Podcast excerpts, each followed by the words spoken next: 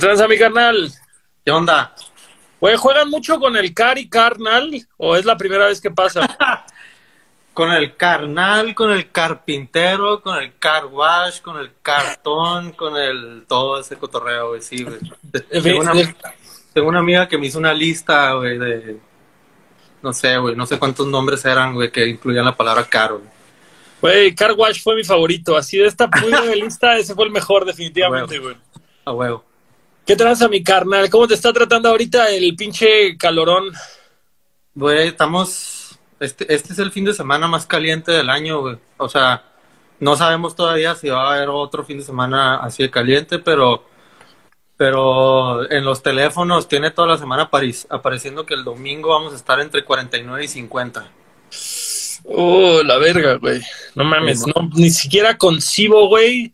Vaya que he ido a Mexicali, he ido a Mexicali en, en épocas muy calientes y, y, aún así no concibo 50, güey. Así. Yo tengo mucho tiempo, la neta, que no, que no experimento el 50, ¿eh? eh sí, el, el, 47, 48 es como. O sea, e, existe cada año eh, en algún, cierta cantidad de días, ¿no? No, no muchos días, pero, pero sí hay unos 3, 4 días de, perdón, de 48. Pero el 50, no, güey. O sea, yo creo que ya es más el número, ¿no? Que la, lo que sientes, güey. Yo lo tengo, lo tengo catalogado como, ya ves, estas grabadoras portátiles bien chiquitas que generalmente tienen los albañiles, güey, en las construcciones que ya están súper tronadas, güey, ¿no? Y, y pues tienen el volumen del 1 al 10, güey. Pero realmente, pues le subes del 1 al 5, 6, güey, y ya lo del 6 y el 10, es lo ya mismo. nada más la bocina más como, ah, ah, ah así, ¿no? Eso es, cuando, eso es lo mismo que pasa del 40, de los 45 grados para arriba, güey. O sea, ya no sabes ni qué pedo, ya no sabes ni qué sientes, güey. Nomás sabes que está culerísimo. Güey, aparte, yo sé, yo sé que tenemos dos horas de diferencia de Mexicali aquí en la Ciudad de México, pero con la pinche luz que tienes atrás, güey, parece que son las 10 de la mañana, güey. Así. Está, está muy fuerte. Puedo cerrar la persiana si quieren. Ah, digo, eso ya lo podemos corregir en edición. Si pudieras, no, no habría. No era, ah, ya, ya, te, ya te ves más. Ya, ya, me veo. ya te ves más definido. ¿Sabes qué? Dame chance, déjame lo conecto a las bocinas porque casi no te oigo, güey. Espérame. Adelante, adelante, canal. Ah, no mamen, ¿cómo se me hizo el bigote? Parezco hipster de barbería. O el bataco de la forquetina, no estoy seguro. Um, ah, ¿no eres? No, no, no, pero, pero hay, hay, hay un parentesco. no, me refería a hipster. Ah, hipster de barbería, no, güey, la neta es que no. La, la verdad es que eh, me corto el pelo con el mismo güey que me he cortado el pelo desde adolescente, porque es, bueno, de adolescente, como adulto joven, porque es mi compa que es barbero y tengo la suerte que se mudó a la Ciudad de México igual. Roberto. El Roberto, justo, el Beto. Bueno. Yo, yo, yo tengo su carnal el Ignis, güey, que tatúa bien cabrón, güey. Tengo, un tengo su segundo o tercer tatuaje que hizo bien culero, así con un hueco y todo. Todavía le escribió el otro día, un retoquito, ¿no, mi carnal? Ya 15 años después. Sí, Ahora arregla, arregla, el cagadero que me hiciste, ¿no? Ya que estás Sí. bien cabrón. Ese es como el, ese es como el truco, ¿no? De, para, saludcita, cabrón, saludcita. Ese es como el truco, güey, cuando tienes un amigo que dices, este güey dibuja chingón y acaba de empezar a tatuar. Siempre él, hazme un tatuaje culero con el compromiso de que me lo arregles en 10 años y me hagas uno gratis, güey. Es como una inversión. No, tápame, tápamelo con algo muy cabrón, ¿no? A huevo, exactamente. Te hagan así el, el, nombre de una ruca en la espalda y luego te lo tengan que tapar con un backpiece entero de la espalda, güey. Ahí, ahí Yo es... tengo, yo tengo uno bien culero, pero dije que no me lo iba a tapar. Iba a ser como, órale, aprende de tu pendejada. eh, ahí, ahí se queda. ¿Qué, qué te hiciste? Brace it. Este, soy fan de los lobos, güey. Entonces, eh, ¿Los Tengo- lobos el animal o los lobos algún equipo? no, no, no, no, el animal, güey. A El animal. Este, y me hice uno en, en, en DF. eh, y era una morra que, que me gustaba mucho como tatuada, pero después entendí que era como una morra que, que era buena como para rellenar. Mm, no era tanto de línea chida y así. De relleno, está cabrona, pero un tatuaje, una pieza acá mamona, pues, y, y, sí, no. Inclusive hasta me acuerdo que me dolía, me estaba doliendo demasiado, güey, ¿no? Me dolía demasiado cuando me lo estaban haciendo. y por la parte donde me lo hizo, pues no debería de doler tanto, pues. Y estaba así como parado, digo, sentado, así como chueco, y yo, ay, cabrón, espérame poquito, dame chance, ¿no? Entonces me paraba y, y generalmente creo yo que tengo el umbral del olor así como bastante Alto, alto. Alto. O sea, sí aguanto, pues. Y no, no entendía qué pedo, pues, o sea, por qué me estaba doliendo tanto. Me sangró un chingo, güey, el tatuaje, güey, así de que cuando ya ves que te ponen el plástico, cuando me quité el plástico tenía un putero de sangre, güey. Y, y ya que cicatrizó, güey, eh, pues cicatrizó bien mal, güey. Entonces, justo este güey, el, el hermano Roberto, lo vio y me dijo, güey, te enterraron de más la aguja, güey. O sea, la tiene- Como eso de apuñalándote con la pinche aguja, sí, güey. Yo también de mis primeros tatuajes que, que la pinche costra, güey, así es Sí, sí, no, o sea, horrible, güey. Y me dijo, tatuaje con relieve, sí. Te- ándale, exacto, tatuaje con relieve. güey. Te la enterraron de más y se te reventó la, la tinta adentro, mi hijo. Entonces, por eso se te cicatrizó así y por eso se ve así. Me dice, la neta, el chile, puedo intentar taparlo, pero como tienes el relieve, va a volver a saltar, güey. Y ahí fue donde dije, "Eh, ya, ahí se queda, güey, ni pedo. Está culero, pero, pero pues ahí está, güey. Ahí, creo que ahí está, es esta madre. A huevo.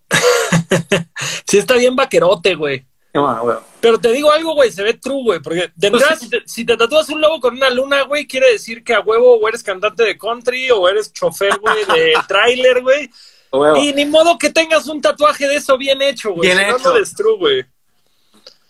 Es, es, es, te, te da, te da, y justo, güey, tú que tienes el pedo de ir de tour acústico por todo México, creo que te da un chingo de carácter, güey. Tengo, tengo, tengo esa vibra de viajero solitario con mi guitarra eh, cantando canciones de apuestas y mamás. Ah, huevo, sí, sí te entiendo. Cualquier cosa di- es un autorretrato, mi carnal. Soy una gira, una mamada así viniera.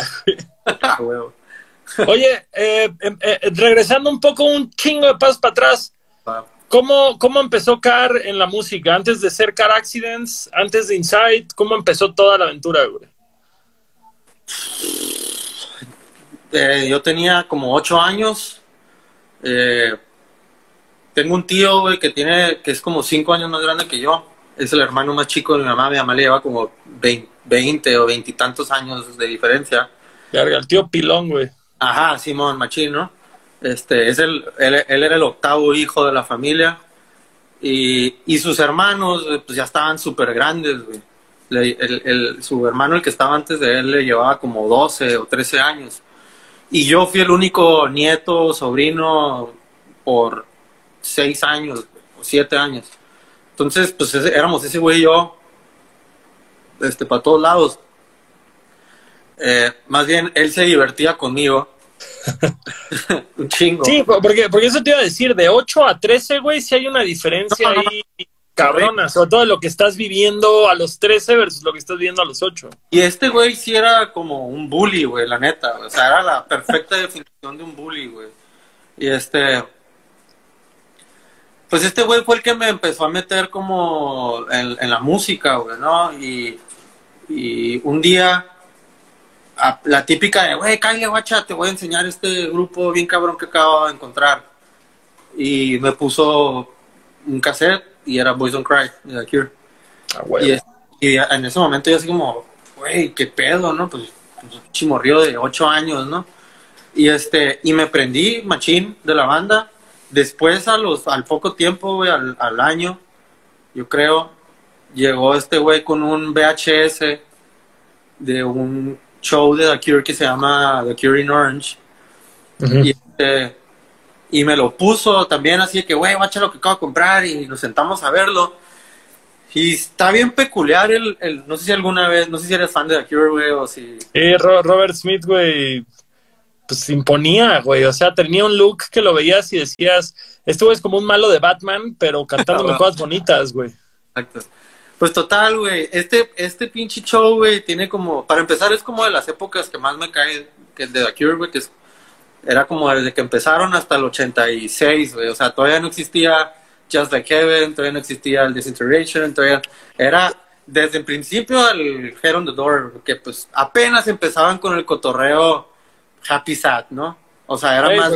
Head on the Door, güey, a mí se me hace como que siento que es un disco que no se le ha dado su lugar, pinche rolas larguísimas, Sí, súper oscuras, instru- Push, güey, Push que es, eh, es mi rola favorita de The Cure, güey, y es cero comercial, güey, y es creo que minuto y medio de intro antes de que De este güey empiece a cantar, güey, dices, verga, güey. Pues total, güey, te digo, es de- desde los principios de The Cure hasta ese disco, ¿no? Entonces están tocando, empieza el video desde que van saliendo como en cámara lenta de un pasillo, güey, y van como, me acuerdo así como, güey, van como flotando, cabrón, qué pedo, ¿no? Aparte el- los pelos de los güeyes, así como, ¿no? Y en eso, antes de que van saliendo de este pasillo, y en eso el bajista, güey, como que le jala un pelo al Robert Smith, güey, y voltea al Robert Smith y pum, le quita la, trae, trae una peluca, güey, fue cuando Robert Smith se cortó el pelo. Oh, Sí, para mí fue así como, ay cabrón, qué pedo. Total, todo el show, güey, están como en un teatro en ruinas, en un en una ciudad de París que se llama Orange.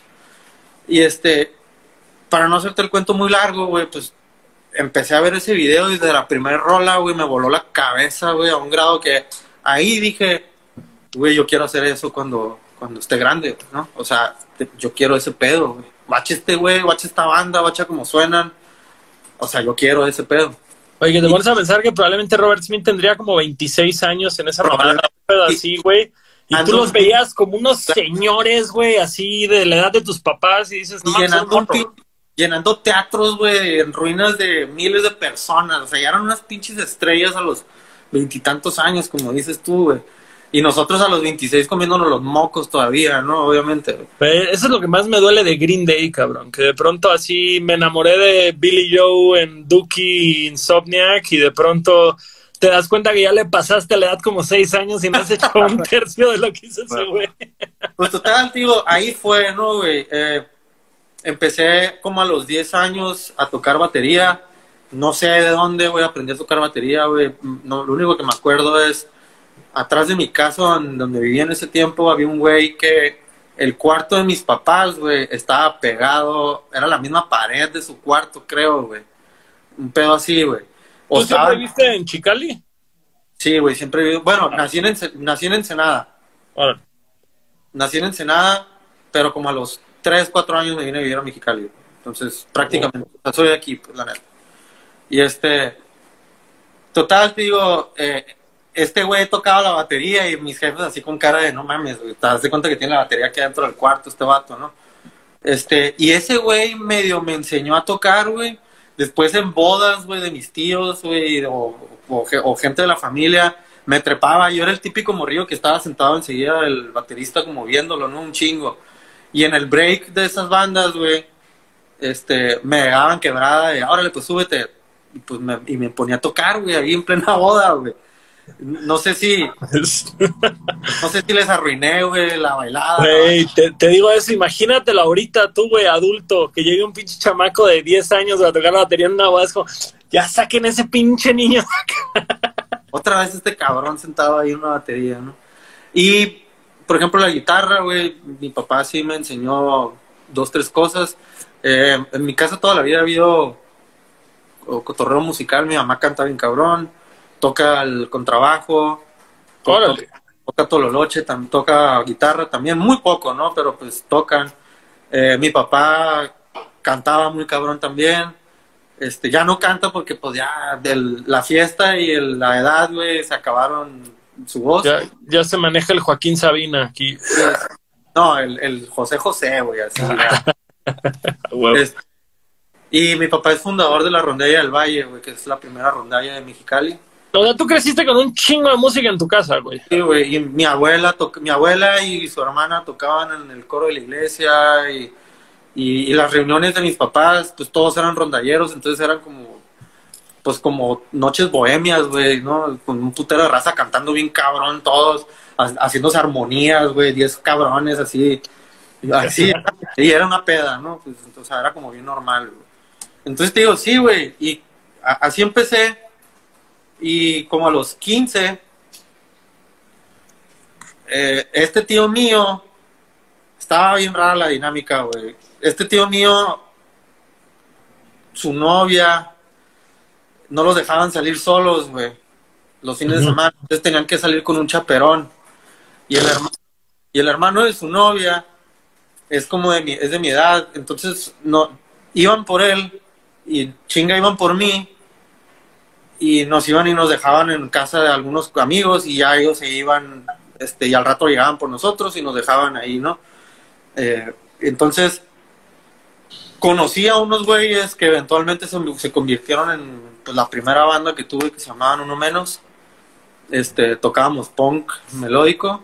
Ahí tuve como mi segundo encuentro con el punk muy raro porque pues estos güeyes escuchaban pues no FX, Rancid, eh, Pennywise y toda esta onda Epitaph, eh, Fat Records y todo este cotorreo. Pero lo que yo conocía del punk era Subhumans, Crash. A la verga. Por mi tío, güey, porque mi tío también tuvo su etapa de punk, pero a él le tocó ese punk, pues no, entonces. El podridote acá callejero o. De Inglaterra, güey, la mamá así. Entonces cuando a mí me pusieron no FX y cosas, dije, güey, esta madre no es punk, güey, ¿de qué chingos estás hablando, güey? Este, ya después empecé a entender que pues era la nueva ola no noventera del punk, lo que yo escuché era la onda, la onda pues setentera. Inglesa, los setentas, ochentas del punk. Y este, aparte pues morrillos de 15 años, güey, que tratando de tocar Linoleum, pues no entendías nada, yo estaba así como, güey, no entiendo nada de lo que están haciendo, no sé qué hacer yo como baterista aquí, güey, a ver, préstenme un cassette para estudiarlo y ver de qué se trata. Y me prestaron el I Heard This Act Live de NoFX. Ajá empezó la primera rola, que era Linodium, y la neta me voló la cabeza, güey. Sí, fue sí y aparte tocada más rápida que en el disco. Claro, Ajá. Sí, güey. Fue así como, órale, güey. Entonces ya entendí lo que estaba haciendo el baterista, que era el tupa, trupa, tupa, trupa, tupa, trupa. Y que las guitarras no era, era taran, tararan, tararan, tararan, ¿no? Entonces, siguiente ensayo, llegué, ya lo tengo, güey. Tú tienes que hacer paran, tararan, tararan, tararan, y yo voy a hacer tupa, trupa, tupa, trupa, tupa. O sea, tú llegaste director de orquesta con esta banda nueva, güey. Pues yo creo. ¿no? Y con esta banda tocamos de todo, güey. Desde Nirvana, Marilyn Manson, este, o sea, you name it, güey. Bush, este, obviamente Green Day, güey. Todo, todo. Es, Operation Ivy, que la neta, una disculpa, güey, si a todos los fans de Operation Ivy, pero nunca me gustó, güey. A la verga, no, aquí se acaba la entrevista, carnal. Sabía que iba a meterme en un cotorreo así, güey. Inclusive, como, como, para mí Rancid, güey, son así mis chiles de chiles, güey. Pues ajá, de ahí salió todo, pues qué te digo. Claro, pues de ahí salió, ¿no? El único, mi pedo con Operation Ivy es que sí soy como muy cotorreo de si no se escucha bien, no me va a gustar, cabrón. O sea, de la grabación. Ah, güey. Sí, la, grabación está culera, la neta. Pero, la neta, al mismo tiempo digo, güey, pues me gustan los primeros discos de The Cure, güey, las grabaciones eran horribles, güey, también, o sea pero no entiendo, la neta el chile. Y aún así, güey, me aventé un tributo a Operation Ivy, me, me aprendí como 25 rolas, güey. Y, y muchos años después les confesé a mis compas, güey, la neta, güey, pues no me cae, güey. Pero no mames, güey, tocaste, pues toqué, güey, pero no me cae, güey, la neta el chile. porque soy un soldado, carnal, pero no me gusta. me, la, me rifé la chamba, pero pues la neta, no me cae, güey, o sea, ¿no? Y este... pero no mames, queriendo tocar linoleum de pinches 15 años, güey, no se te dislocó el tobillo, güey, queriendo hacer doble bombo con un solo pie, güey, la madre. Yo creo que al contrario, teníamos todo el jugo adentro, güey, para hacer ah, Tienes toda, tienes toda la razón, exacto. A esta edad intentarlo, güey, ya hay como... O sea, lo, hemos intentado, inclusive últimamente pues estamos haciendo como maquetas para otro disco de Inside y, y la neta dije pues why the fuck not, ¿no? O sea, ¿por qué no sacamos, por qué no hacer una rola como las que hacíamos antes? Y Johanan sí se pegó así como un tirillo para, para, para lograrlo, pero pues grabamos una rola con tupa, trupa, tupa, trupa, ¿no? Y, pues sí se puede todavía, pues vaya. Y pues fíjate, yo, yo la neta digo, quiero, quiero que lleguemos orgánicamente al principio de Insight y todo, pero a mí, yo me acuerdo que la primera vez que vi ustedes fue por un amigo de Zacatecas que tocaron una banda llamada Kinderplay, Lalo. Claro, sí, man. Y ese güey justamente me habló un chingo de ustedes, casi casi con el efecto Yellow Card. Y ya, perdón que el, el, el efecto violín obviamente los encasilló en ese pedo, pero también me decía este pedo, como, güey, hoy es el primer disco de Yellow Card versus el disco de Yellow Card que salió en la tele y me dice, oye, las primeras maquetas de Insight versus las rolas de Inside que salieron en la tele y que ambos tenían como justo esta escuela punk californiano, tupa, tupa, tupa, tupa, tupa. Sí, pues justo cuando a mí me propusieron meter un violín a la banda, lo primero que dije fue, neta. o sea, neta, ¿quieren, ¿por qué no mejor? Digo, si vamos a meter un pedo así, si nos vamos a meter en ese pedo, pues hay que mejor meter un cuarteto de cuerdas, güey, ¿no? Digo, Claro. ah, pues sí, o sea, ¿qué voy a hacer con un violín, güey? Mejor Se, se ve que no tureabas en ese entonces todavía, güey. de plano, no, güey, no lo hacíamos. Pero, este, pues fuimos encontrándole el cómo, el cómo incorporarlo, güey, ¿no? A veces eran como cosas muy protagónicas en una rola, a veces eran cosas que de plano estaban como, como una camita ahí abajo, güey, pero, pero sí, güey, o sea, yo al principio sí fue así como, pues, ok, va. Este, Pero bueno, a ver, vamos a dar cuatro pasos para atrás, güey. Justo esta transición de que empiezas a tocar NoFX con, con tu segunda banda de punk con mi a que, a que. Ah, es la primera, perdón, sí es cierto. Es que, ah, bueno, con el primo no tocaste punk entonces. No, no, no, no, con él no, nunca, güey, no, Ah, ok, ok, ok. no, no, no toca ni, ni, no sé, güey, no toca nada este vato. Pues, nomás le gusta un chingo la música y tiene buen gusto de música, pero jamás le entró a, a aprender algún instrumento ni nada. Oh, ok. Va, va, va. Eh, Pues, de total, ahí tienes esta banda menos uno que se llaman uno, uno menos. uno menos. Este. Y después entré, hicimos otra banda. Para esto era, era uno menos junto con otra banda que se llamaba Madre Mostaza. Eh, ah, me están pidiendo que ponga más luz, güey, perdón. Déjame prender una luz porque estoy bien negro, güey, no me veo. Espérame. Camuflajeas. En lo que va, yo voy por una cheve. Venimos en un segundo. Esta es una pausa comercial.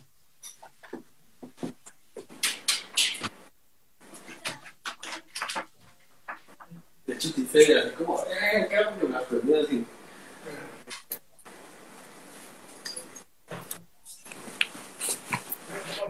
Ya, ya me veo. A huevo, ya me veo. Hemos vuelto como los Transformers. Coordinados, coordinados aparte, güey. Ah, mira, ya. Entre la luz de la ventana y mi negrez, güey, pues ya. Aquí está. Ya, ya, ya. Ya te, ve- ya te diferencias de la cortina, carnal. Ya. Aparte la cortina es que... De la persiana, persiana. Ah, bueno, pues total, te digo. des- Ah, te digo, éramos uno menos, güey, y otra banda que se llamaba Madre Mostaza, que también tocaban, pues, punk. Ahí conocí a Mikey, el bajista de, que es el bajista de Inside ahorita. Ese güey fue, el- ese ha sido el único bajista de Inside, ¿no? Ese sí ha sido perpetuo. Mm, no, Ah, pero Mikey en esa banda era baterista, güey, ¿no? Oh. Este, eh, entonces yo baterista, él baterista, y nos prestábamos cosas, güey, ¿no? Los dos compartíamos la misma batería, güey, haz de cuenta, ¿no? Siempre.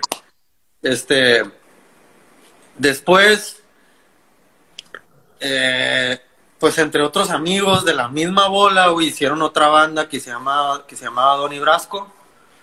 Este, esta era una banda como ska punk, una onda así como medio Operation Ivy, pero más, más desmadrosa, más como, no sé si te tocó escuchar como Choking Victim.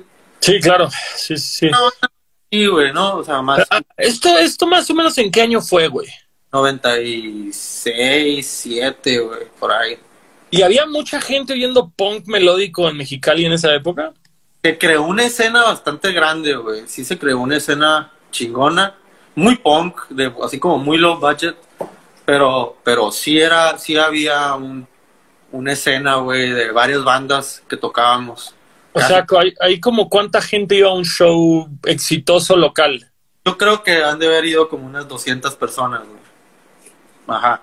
Pero era, una, pero era una tocada con amplis, pues, o sea, era de que De garage, ajá. yo pongo mi amplificador de guitarra, le vamos a conectar un micrófono ahí, güey, va. O sea, Ey, ¿Qué es ese pedo cuando volteas a ver a las bandas gringas, güey, que cambian la bataca en cada rola y dices, no mames, de que no en mames, México tocamos con loncheras siete bandas seguidas y la batería ni se diga, güey. Simón, exacto. Ya terminabas con, con enteipando el cuero del bombo, güey, para que, y se te quedaba pegado, güey, porque traspasaba los pegamentos y, sí, güey, todo ese cotorreo me lo aventé, ¿no? Este, En esta otra banda que se llamaba Donny Brasco, terminé siendo baterista yo también, güey, porque al baterista lo metieron a la cárcel por andar cruzando drogas, güey, a Estados Unidos. y en esta banda, en esta banda, Mikey era bajista y, y Gabriel, el otro guitarrista de Inside, era el otro guitarrista junto con otro amigo, güey. Este, a Gabriel yo lo conozco desde que tenemos, güey, cuatro años, yo creo, íbamos en la misma escuela juntos, güey. Desde el kinder, haz de cuenta, ¿no?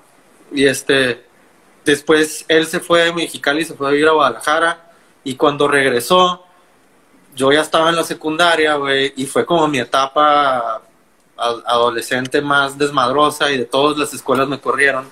Puta. Y entonces terminé en una escuela con él, otra vez. Entonces, cuando nos graduamos de las, de las secundarias, güey, este güey entra a la prepa donde todos mis compas entraron, pues donde estaba Mikey, estaban todos los güeyes de uno menos, estaban todos los güeyes de Madre Mostaza, así, ahí estaban todos, ¿no? Entonces, eran como... mames, ¿y tú por qué no estabas en esa prepa, güey? Porque yo era un desmadre y mis papás no me quisieron meter a una prepa cara, pues. Porque, pues, dijeron, este güey lo van a correr a la chingada de la escuela, pues. Y no vamos a gastar nuestro dinero en este pedo a la verga. entrando a la prepa, que mis tíos, de- era una prepa de unos tíos, y pues ahí era línea directa con mis papás, yo hacía cualquier cosa y en chinga, pues le hablaban y vaya, güey, este güey, ¿no? Entonces ahí fue donde medio, yo como, pues me calmé, ¿no? Este, y te digo, tuvimos, duramos mucho tiempo tocando con las, duré yo mucho tiempo tocando con las dos bandas, eventualmente como en, cuando nos graban, cuando nos graduamos de la prepa, Donny Brasco se desbarató porque Gabriel se fue de intercambio a Australia. Y este, ahí yo empecé a tocar, me empecé a juntar mucho con los güeyes que hicieron Indie. Y esto fue como en el 2000, yo creo, 99, 2000. Ahí nos, me, hice- me empecé a juntar mucho con ellos. Eh, inclusive hasta sacaron su primer canción, yo ni siquiera estando en la banda, sacaron su primer canción aquí en mi casa, en un cuartito que tenía yo. Y al mes, yo creo, ajá, como al mes, güey, me invitaron a tocar y yo fui el primer bajista de Inside. Oh, ¿el Mikey no estaba entonces todavía o estaba de Bataco? Ah, no, no, Mikey pues ya no tocaba, güey, porque pues la única banda, Madre Mostaza ya no existía, Donny Brasco ya no existía tampoco, entonces Mikey no estaba tocando pues, en ese momento. Este, y ahí fue donde empezó pues Inside realmente, güey. Empezamos. En empezamos el 2000 entonces. ah, en el 2000, creo. Eh, era otro baterista, era otro guitarrista, Conrado ya estaba ahí, en- creo que él entró como algunas semanas antes que yo, y luego ya entré yo y ¿Quién, ¿Quién fue entonces el creador de Inside? O sea, como quiénes fueron la, la célula inicial. fueron el baterista y el guitarrista que ya no están. Sí, muchas gracias, carnales. Este, el, el- el primer guitarrista se llama Andrés Cantú. Excelente guitarrista el vato. Era, hacíamos muy buena mancuerna, güey, la neta. Eh, ese punk. no, pues ese güey se fue por la vía profesional. Bien. Eh, se- ese güey se graduó de la prepa y se fue a vivir a la Ciudad de México. Allá estuvo estudiando Ya, y allá ya, hizo ya, su vida. se me fue esto, perdón. Ah, ese güey se fue a la Ciudad de México. Sí, ese güey está en Ciudad de México y allá hizo su vida ese güey, este, sigue yendo a los shows, seguimos en contacto con él, este, se terminó casando con una amiga de nosotros de toda la vida de Mexicali, este, van juntos a los shows de Inside y, y estamos muy en contacto con él, la neta, este, y Goy, eh, Goy, que era el baterista, ese güey duró un poco más, eh, nomás que ese güey siempre sentí que estuvo como, era mucho más chico que nosotros. Él, o sea, cuando yo tenía 20 años, ese güey nos echó mentiras con su edad, de su edad toda la vida, pero estoy seguro que tenía como 15, güey. Un pedo así. Entonces, ese güey, pero musicalmente el vato estaba como muy adelantado, yo creo, güey, a, a lo que estábamos escuchando nosotros. Nosotros estábamos yéndonos un poco todavía más como por el pedo, este, más desmadroso todavía, y ese güey ya estaba en Pues la estaba, estaba en la mera edad, ¿no? O sea, de andar valiendo verga durísimo. Y ese güey ya estaba en el cotorreo Sigur Rós y Explosions in the Oh. Sky Godspeed You Black Emperor y cosas así. Y justo cuando ya sentimos como que se, se rompió la liga, güey. No mames, y ustedes, y ustedes, ¿ya oíste esta banda? Se llama The Used, está muy loca. y si este morro aquí tocando la guitarra con un pinche bow a la verga. Ah, exacto, pues inclusive hasta el vato me dijo en un día, güey, oye, güey, si le quitas la distorsión a la guitarra, y yo, sí, wow. ¿Y qué quieres que haga con una guitarra sin distorsión? Güey? Casi, casi le contesto, ¿no? Güey? Y en ese momento este vato se salió y casi, casi salí corriendo a casa del Johanan que vive aquí unas cuadras a tocarle la puerta y, hey, güey, ¿quieres tocar con nosotros? Y, y, así fue, pues, ah, pero, pero poquito antes fue, eh, grabamos, grabamos los, los, primeros demos, güey, con Insight y yo en mis canciones yo tocaba la guitarra y cantaba y luego el, al, el Panco le decíamos que es Andrés, el otro guitarrista, ese güey cantaba sus canciones y Conrado cantaba sus canciones. Entonces era como un tutti frutti ahí de boca. O sea, habían rolas que el Conrado se iba a sentar atrás, güey, así a... No, no, porque Conrado era guitarrista, güey, en ese momento, güey. O sea, éramos cuatro güeyes en la banda, guitarra, perdón, batería, guitarra vocalista, guitarra vocalista, bajista vocalista. Ah, huevo. Entonces, permítame, güey, están tocando la puerta. ah. Los testigos de Jehová, güey. de la llave, güey, tiene tal pega la llave. Ya. Este. Eh, Total, este que ya llegó el dealer, güey. Así que tranza, Aquí está el perico que me pediste y así. en un podcast. Este, pues total, digo, cada quien grabó sus, sus voz, sus, sus, canciones, güey. Eh, eran guitar éramos guitarristas, todos. Yo en mis canciones yo tocaba la guitarra y le pasaba el bajo Conrado. Eh, el resto de las canciones yo era bajista y así, güey, ¿no? Así. Después de escuchar el primer demo, yo realmente fui yo el que propuso, güey, que, oye, güey, si ya ponemos más orden y dejamos que este güey cante nada más, yo toco la guitarra, Panco toca tú la guitarra nada más, y tengo un compa que se llama Mikey, güey, que no está haciendo nada y toca el bajo, Entonces, ah, pues Simón, y metimos, entró Mikey, eh, así duramos un chingo de tiempo, güey, sacamos, grabamos un chingo de rolas y EPs, güey, éramos éramos, grabamos EPs, güey, no grabamos discos, un chingo de EPs, cuatro rolas, seis rolas. Este, aparte, aparte era más barato, güey. O sea, te pones a pensar, güey, de entretener pinches 20 rolas para escoger 15 y pagar 15 rolas y. No sé, güey. Creo que eso es algo que, que la época actual, güey, le está ganando bien cabrona cuando nosotros empezamos a hacer música. Es que Ahora puedes hacer una rola y sacarla, güey, y no se te acumula. Y si quieres hacer un disco conceptual, también puedes hacerlo, güey. Pero antes te hartabas de, coleccionar canciones antes de sacarlo. Y no sacabas nada, pues. Porque, o sea, ¿cómo le voy a hacer para sacar un disco?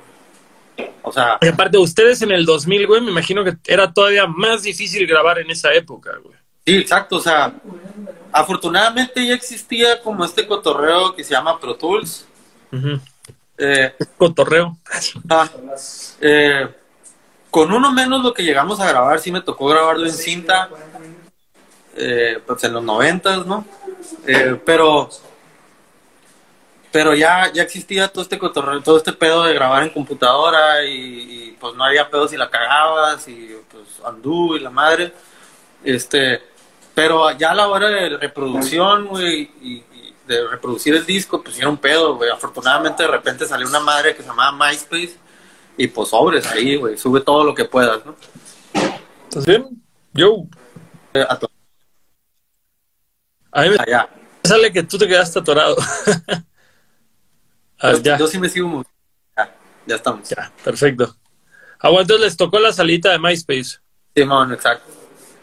Ya, total, ya después Panco se va a la Ciudad de México eh, Gabriel ya estaba aquí en, Mexicali otra vez y pues Gabriel vente y después fue cuando Goy ya no quiso tocar, güey, ya habíamos conocido a Johanan en, en alguna ocasión porque eh, su hermano tenía un, tiene un estudio y ahí grabamos algunas canciones. Ahí fue cuando mientras estábamos grabando con ellos, pues este güey de, pues, no sé si como show o no sé, se sentó en la, en la pila y le empezó a dar.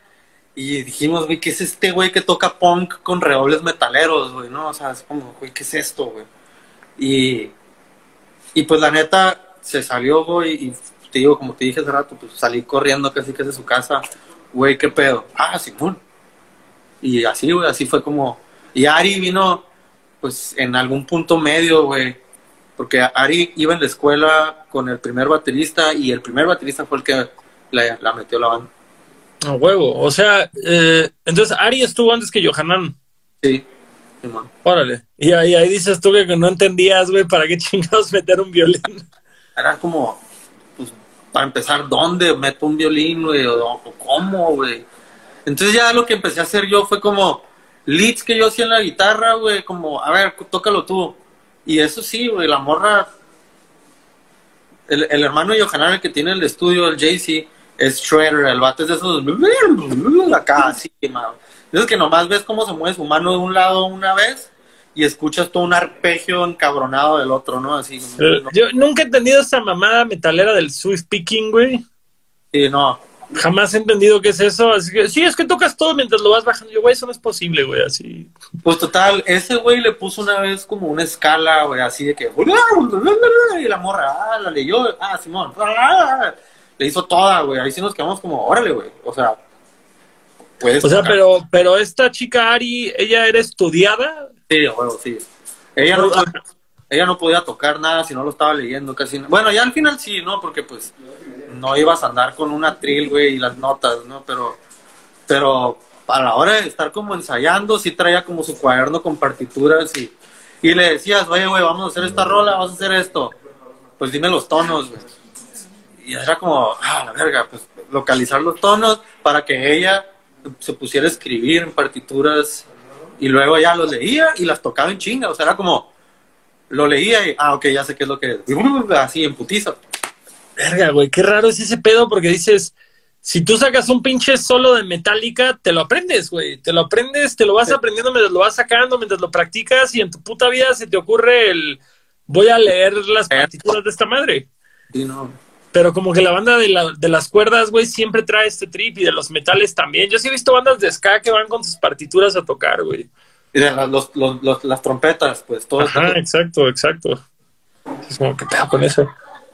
Mm. Así, así fue como un poco Se ensambló, se ensambló el insight. Y- Después, después, pues, no sé quién, ya no me acuerdo ni quién se salió, ni quién entró, güey, ni... y en el 2013 más bien nos separamos, después ya nos volvimos a juntar, pero ya no regresó Ari. Pero, a, a ver, para, para poner contexto, güey, porque a mí me intriga un vergo porque ustedes no eran una banda del centro del país. Pero, Y llegaron a ser, todavía, güey, no sé, puedes voltear a ver Monterrey. Y dices, bueno, Monterrey era como considerada una de las ciudades fuertes de la música en México, de, de la trilogía Guadalajara, DF, Monterrey. estaba la avanzada regia ahí, ¿no? Pues había Exacto, exacto. Para, para final de los 90, güey, la escena más cabrona venía de allá, güey. claro. ¿Cómo chingados ustedes, siendo de pinche Mexicali, lograron posesionarse tan cabrón en el territorio mexicano en general, güey? Eh, precisamente creo que fue eso, el no habernos quedado en- en- encasillados en Mexicali. Llegó un punto en el que pues la banda se hizo muy grande en Mexicali, güey, ¿no? De hecho, aquí fue la primera ciudad donde metimos a mil personas a un show sin tener disco, pues, o sea, ni un contrato, ni, ni nada, güey. O sea, fue de, no sé, güey, la neta no sé cómo fue, güey. Eh, insisto, el MySpace tuvo mucho que ver, güey.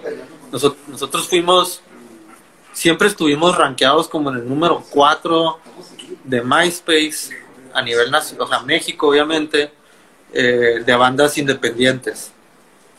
Y, o sea, te metías a, los, a las estadísticas o los charts de MySpace y en el pedo indie, en el cuarto lugar, estaba Inside siempre, güey en el como en el 2002 creo fue güey o 2001 eh, el hermano de una amiga de nosotros que estaba estudiando en Guadalajara eh, se hizo muy amigo de un güey que no sé si lo ubiques, que se llama Pascual, güey. Eh, este güey, este güey tenía una banda, creo que se llamaba Kilómetro 40 y algo. Ah, de ellos sí me acuerdo, sí, sí, sí. ¿Kilómetro 40 y qué? 6, 46. Que hay gente aquí de Guadalajara allá atrás, conocedora. Eh, kilómetro 46. Eh, él- iban juntos en la escuela, algo así por ahí va la cosa, ¿eh? Y hicieron el primer Extremo Fest, que fue en el auditorio Benito Juárez, creo, algo así se llamaba el lugar, güey. Y nos invitaron, güey, ¿no? Entonces, pero fue como una invitación, nomás como, güey, güey, pues aquí está su lugar en el, en el festival, güey, pero pues ustedes lleguen, ¿no? Y me acuerdo que rifamos, conseguimos una televisión, güey, la rifamos. Desde la rifa salieron para, salió para pagar los vuelos, güey, de todos. Eh, y nos fuimos, güey, a tocar. En ese tiempo teníamos puras canciones en inglés. Ah, porque tocábamos en inglés al principio. Ah, ok, ok, ok. Detalle ahí que se nos fue. Ligero. Y este, y llegamos, ahí conocimos a Termo, a Sílica, a Conspiración, Alfa 5, a híjole, pues no me acuerdo quién más, es quién, quiénes más andaban ahí. Pues Sílica se terminaron volviendo Rohan luego, ¿no? Ah, no sabía, fíjate. Creo que los de Sílica eran Rohan, o alguien de Sílica luego se volvió Rohan. O sea, son esas bandas que a mí ya no me tocaron porque estaba bien morro en ese entonces, Sí. pero. Pues total, ¿qué quieres decir? No, no, no. No, es que estoy aquí como me voltearon a ver con cara de que me iban a dar como algún dato informativo. Un dato interesante que iba a agregar un vergo. Soy fan de él nomás. ¿Eres fan del Longshot? Sí. Ah, mira, bacha. Mi carnal ahí está. Hola. ¿Qué tranza, carnales? ¿Cómo están? Chido. ¿Cuál de ustedes dos es el dealer? ¿Me escuché? ¿Cuál de todos es el dealer? Porque ahí están mis lobos también, güey. No, hombre, saludos, perritos hermosos. Soy Bueno. fan. ya. Gracias, mi carnal. Ese es, él es mi hermano, de hecho, mi hermano. Mira, puros pinches rockets a la verga, güey. Dale, Pues tú tienes los nuevos, güey. Yo tengo los del año del culo, mira. ah, pues total, güey. Nos fuimos para allá, güey, a tocar y, y, y, pues ahí conocimos esta raza. Después regresamos a Mexicali y duramos un chingo de tiempo sin hacer nada, güey, porque pues es, es imposible, güey. Estamos en la otra punta del país y, y, pues está acá- estamos muy lejos, pues la neta de donde estaba sucediendo todo, güey. Y además siento que en ese entonces no era tan común turear tanto como ahorita, güey. No, no, para nada. Y después eh, nos terminamos de alguna manera siendo muy, muy, muy, muy amigos de Termo. Y venían mucho para acá ellos. Tureábamos, pues, Mexicali y Tijuana, que es lo único que se puede turear realmente en, en esta área. Ah, Tecate, güey, perdón, pero Tecate con el Rubén. Licores La Esmeralda es mi hogar, güey. Tecate es un chingo que no voy, fíjate, eh, güey. Digo, lo único que hago en Tecate es pasar por ahí cuando voy a, Para comer tacos y cargar gasolina. De nada, güey, sí, güey. Este, y nosotros empezamos a ir mucho, güey, a, a, a Guadalajara, güey. Inclusive llegábamos una vez que estábamos afuera de casa de Mikey y teníamos programadas como, no sé, güey, como ocho fechas, güey, ahí como en el Bajío. Y el promotor, pues típica, ¿no? De que no se ha reportado, güey, no tenemos vuelos, güey, no tenemos nada. Y estábamos todos afuera, güey, de casa este güey. Y dijimos, ¿qué pedo? ¿Chingue su madre o qué? Pues chingue su madre, güey, vámonos, nos vemos mañana al aeropuerto. Arre, va. Y nos fuimos al aeropuerto, ahí compramos los boletos, güey. A la verga. Ah, y, y llegó el avión, llegó el avión y nos subieron, pero luego nos bajaron que porque había una fuga de, de oxígeno en la cabina de los pilotos. Nos bajaron todos, para esto eran como las 7 de la mañana, 8 de la mañana. güey. Terminamos, estuvimos atorados en el aeropuerto de Mexicali si alguna vez has estado en ese aeropuerto, te- este, pues, no hay nada, güey, ¿no? Nada, nada. Un- una isla donde venden cheve y ya, y no creo que a las 7 de la mañana. Y ya. Y pues duramos, terminamos saliendo de Mexicali a las 5 de la tarde. Ajá, nos subieron y todavía arriba del avión nos dicen, vamos a tener que volar a Tijuana porque aquí no hay suficiente combustible. Entonces vamos a volar a Tijuana a cargar combustible y luego de ahí ya nos vamos a Guadalajara. Es, güey, hicimos como 15 minutos, güey, de Mexicali a Tijuana, yo creo, no sé, 20 minutos. Y ha sido el peor vuelo en el que he estado en mi vida. O sea, Temblando todo. iba moviéndose como nunca y dije, ya, aquí, aquí fue, nos vamos a quedar embarrados en, en la rumorosa, güey, o no sé en qué parte estamos y pues total terminamos llegando a Guadalajara como a las 11 de la noche, llegamos al estudio de Roy, todos ya con caguamas y cheve y todo, y les tocamos y nos abrieron por arriba y lo único que nos dijo Roy fue, ¿qué chingados están haciendo aquí, güey? O sea, ¿por qué vinieron? No tienen nada, güey. Y todos, ábrenos, y nos pusimos una pedota y salimos de tour y todo lo que tú quieras y al final de ese viaje se grabaron Rojo Azul y otra canción donde colaboramos con ellos que han sido como pues las canciones más fuertes que hemos tenido de Inside y pues eso fue como lo que salió a- de, de ese viaje de ese de ese valer, de nosotros de valernos madre y subirnos al avión y de irnos Y, y ahí se aventaron cuántas fechas en ese tour, güey. yo creo que fueron como ocho Así de casi casi llegar a ver qué pasaba en la ciudad, güey.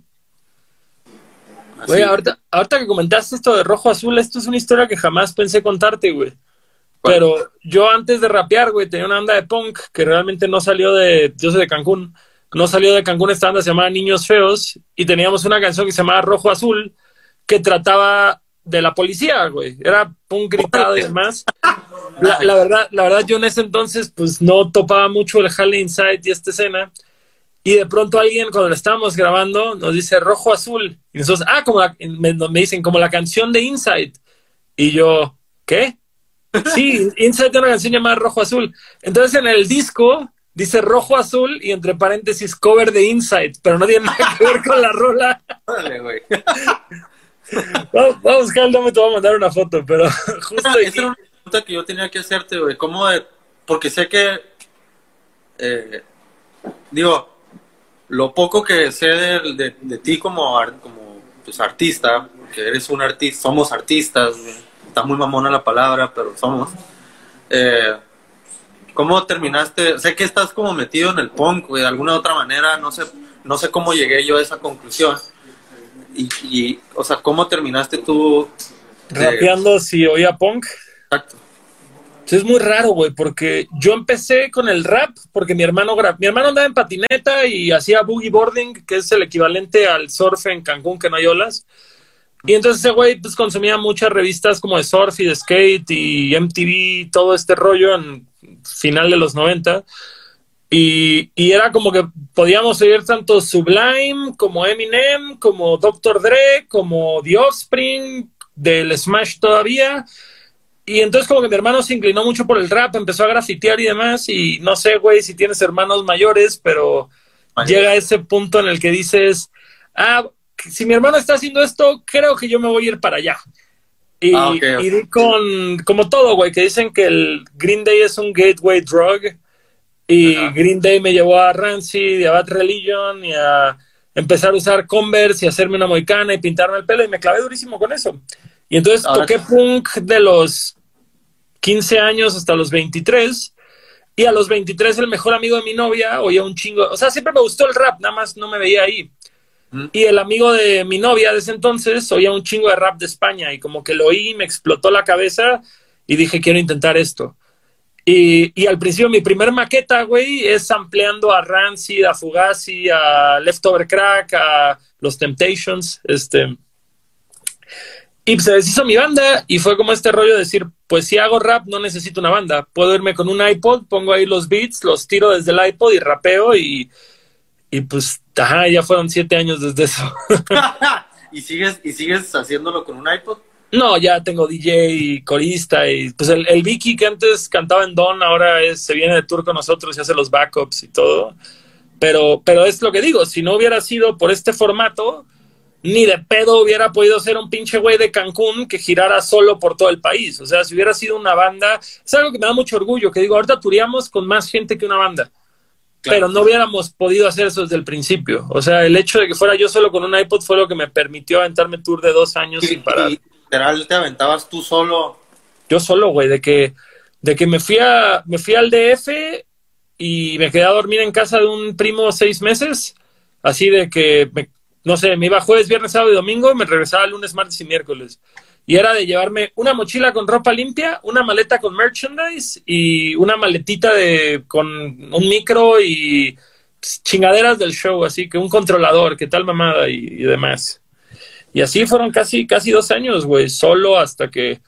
Eso fue en enero del 2014 y por ahí de abril del 2015 pude empezar a pagarme la renta, güey. Entonces fue como un año y cuarto de, de no tener casa, De punkearle. de punkearlo. Pero, güey, esto fue cuando yo tenía 27. O sea, yo empecé el proyecto a los 23 y a los 27 fue que dije quiero hacer esto. Yo ya era abogado, güey. Ah, eres abogado. Yo me titulé de leyes, pero desde los 27 que me aventé a hacer longshot ya no litigo. Ok. pero desde los 18 trabajé en, en despachos y la madre, me aventé casi 10 años que, queriendo aferrarme al sueño de mi papá. Ándale, muy bien. ¿Y en qué abogado, derecho que eres? Primero fue penal y luego me pasé a derechos de autor, a propiedad Ah. intelectual y todo eso. Y, y, y lo, lo traes. Tengo nociones, pero te digo, güey, o sea, sobre todo ahorita que hay tanta presencia en todo el pedo de la ley digital, son cosas que yo ya estoy muy desactualizado. O sea, ahorita, que- si llega una disquera y te entrega un contrato, lo Ah, no, güey, yo, yo, yo estoy firmado con Universal y, y me dicen que fue una pesadilla, que me dijeron, hay como tres artistas en la historia de Universal que nos han leído el contrato. O sea, de que literal, no, pues es que la cláusula 13, inciso D, dice esto, y yo creo que debería decir esto. Y era un pedo de decir, güey, llevamos cuatro horas de junta, güey, si, tan no solo, si tan solo alguien de nosotros hubiera sabido algo de leyes de derechos de autor cuando teníamos 25 años. Sí, güey, es que es ese pedo, güey. Yo la neta sí creo que... Y, y también digo como, güey, le estoy dando tanta lata, güey, para que mis pinches rolas, güey, se estén ahí en los mismos números que tenía cuando no estaba firmado. Entonces, así todavía, güey, que J Balvin les hiciera esos pedos, güey. Yo qué chingados, güey. Muy bien, güey. No, nosotros estamos ahí, en, traemos un cotorrillo bastante suave. De, del- U- u- ¿Ustedes ahorita están en disquera o, o están indie? Ah, no sé si meterme en esa en ese cotorreo, güey. Eh, digamos que no sé. pues es que en teoría pues en teoría sí, güey. A ver, espera, pausa, pausa. Son las nueve de la noche, llevamos una hora de esto. Tú no tienes prisa por irte, ¿sí? No. ¿Tienes pero- otro compromiso? ¿Esos dos caballeros que están ahí al fondo no están esperándote para algo? No, no, no, no, no, para nada. Pues, güey, es tu oportunidad, güey. Asesoría jurídica gratis en, en Güey, güey. Sí, ¿eh? Sí te voy a, sí te voy a mandar ahí unas, unas, unas cosillas. Se puede, todo se puede, güey. Eh, eh, hace poco tuvimos aquí a José Madero y, y le dimos todo un coaching, güey, de, de, de cómo se llama, de cómo este hacer eh, contenidos digitales, güey. Así que esto Sí. ya está abriendo un taller de todo. Bueno, sí, porque la neta, este, estamos tan pegados a las redes sociales, pero pues no las sabemos usar, güey, ¿no? A fin de cuentas, Güey, es que a ustedes les toca una transición muy cabrona, güey, porque por decirlo, a ustedes ya les tocó, a ti ya te tocó grabar en cinta, de ahí saltar, güey, a, a ser generación MySpace. De ahí, yo me acuerdo bien, cabrón, güey, cuando murió MySpace, que Facebook como que agarró todo. Y, Y era como este, como este hueco de decir, güey, nadie- ya no hay MySpace Music. MySpace Music era donde encontrabas a todas las bandas y fue como... todos nos quedamos así como, como si nos hubieran corrido todos de nuestra casa y estamos en la calle con, con maletas, güey, así. ¿Y ahora qué hacemos, güey? ¿Qué, qué, qué es lo que sigue, güey? Y sí, empezó el Facebook, pero pues realmente el Facebook nunca jaló, güey, para eso, güey. Para Y por- música nunca, güey, para música nunca. echó- y por más que le echó ganas de ponerte un player y, y que no, güey, no jaló, no jaló, no jaló, no jaló. Y desde entonces, güey, no siento yo que haya jalado algo igual que el MySpace. No, Spotify. Para- O sea, hoy por hoy Spotify te da todo lo que Claro. necesitas, Apple Music, etcétera. Claro. Pero como una red social de música, no. MySpace música y hasta ahorita que ya es el pedo del streaming per se, güey. Que yo creo que ahorita, a raíz de Spotify y Apple Music y todo este cotorreo del streaming, siento Ajá. yo que apenas ahorita se acaba de estabilizar un poco de cómo vamos a vender la música, cómo la vamos a comercializar, para no perderle. Y aún así, güey, pues la neta, si ves las estadísticas, porque cada rato me lo mandan, güey, ¿no? Las estadísticas de cuánto paga YouTube, cuánto paga Bra, cuánto paga ta, ta, ta, ta, ta, ta, ta, ta, ta, ta, ¿no? Este, pues sí hay unas plataformas que si te quedas, hijo de tu puta madre, o sea, me estás A ver, pero mira, mira, ahí te, ahí te va mi teoría, güey. Mi teoría que no es nada popular, güey. Tú con Car Accident sí eres independiente, ¿no? Sí, totalmente. Ahí todo lo que entra es tuyo. En teoría, ¿cuánto? A ver, vamos a, vamos a analizar esto directamente de tu Spotify. ¿Cuántos oyentes mensuales tienes a Proxy? Porque justamente es como, es como una teoría que tengo, güey. Tengo, tengo que aclarar que Accidents es una, es un proyecto eh, pues descuidado. O sea, hace mucho no sacas algo con Car Accidents en, Sí. en forma. O sea, el año pasado saqué una canción, eh, no, no es tan activo, vaya. Ok, bueno, bueno, es un buen contexto.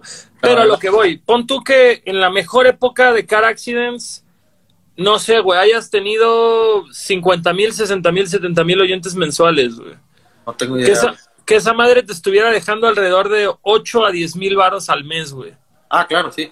Entonces a lo que voy, ahorita, o sea, si ahorita siguieras sacando rolas en Car Accidents al mes, güey, y lograras levantar esos números, ahorita desde tu casa estás ganando dinero.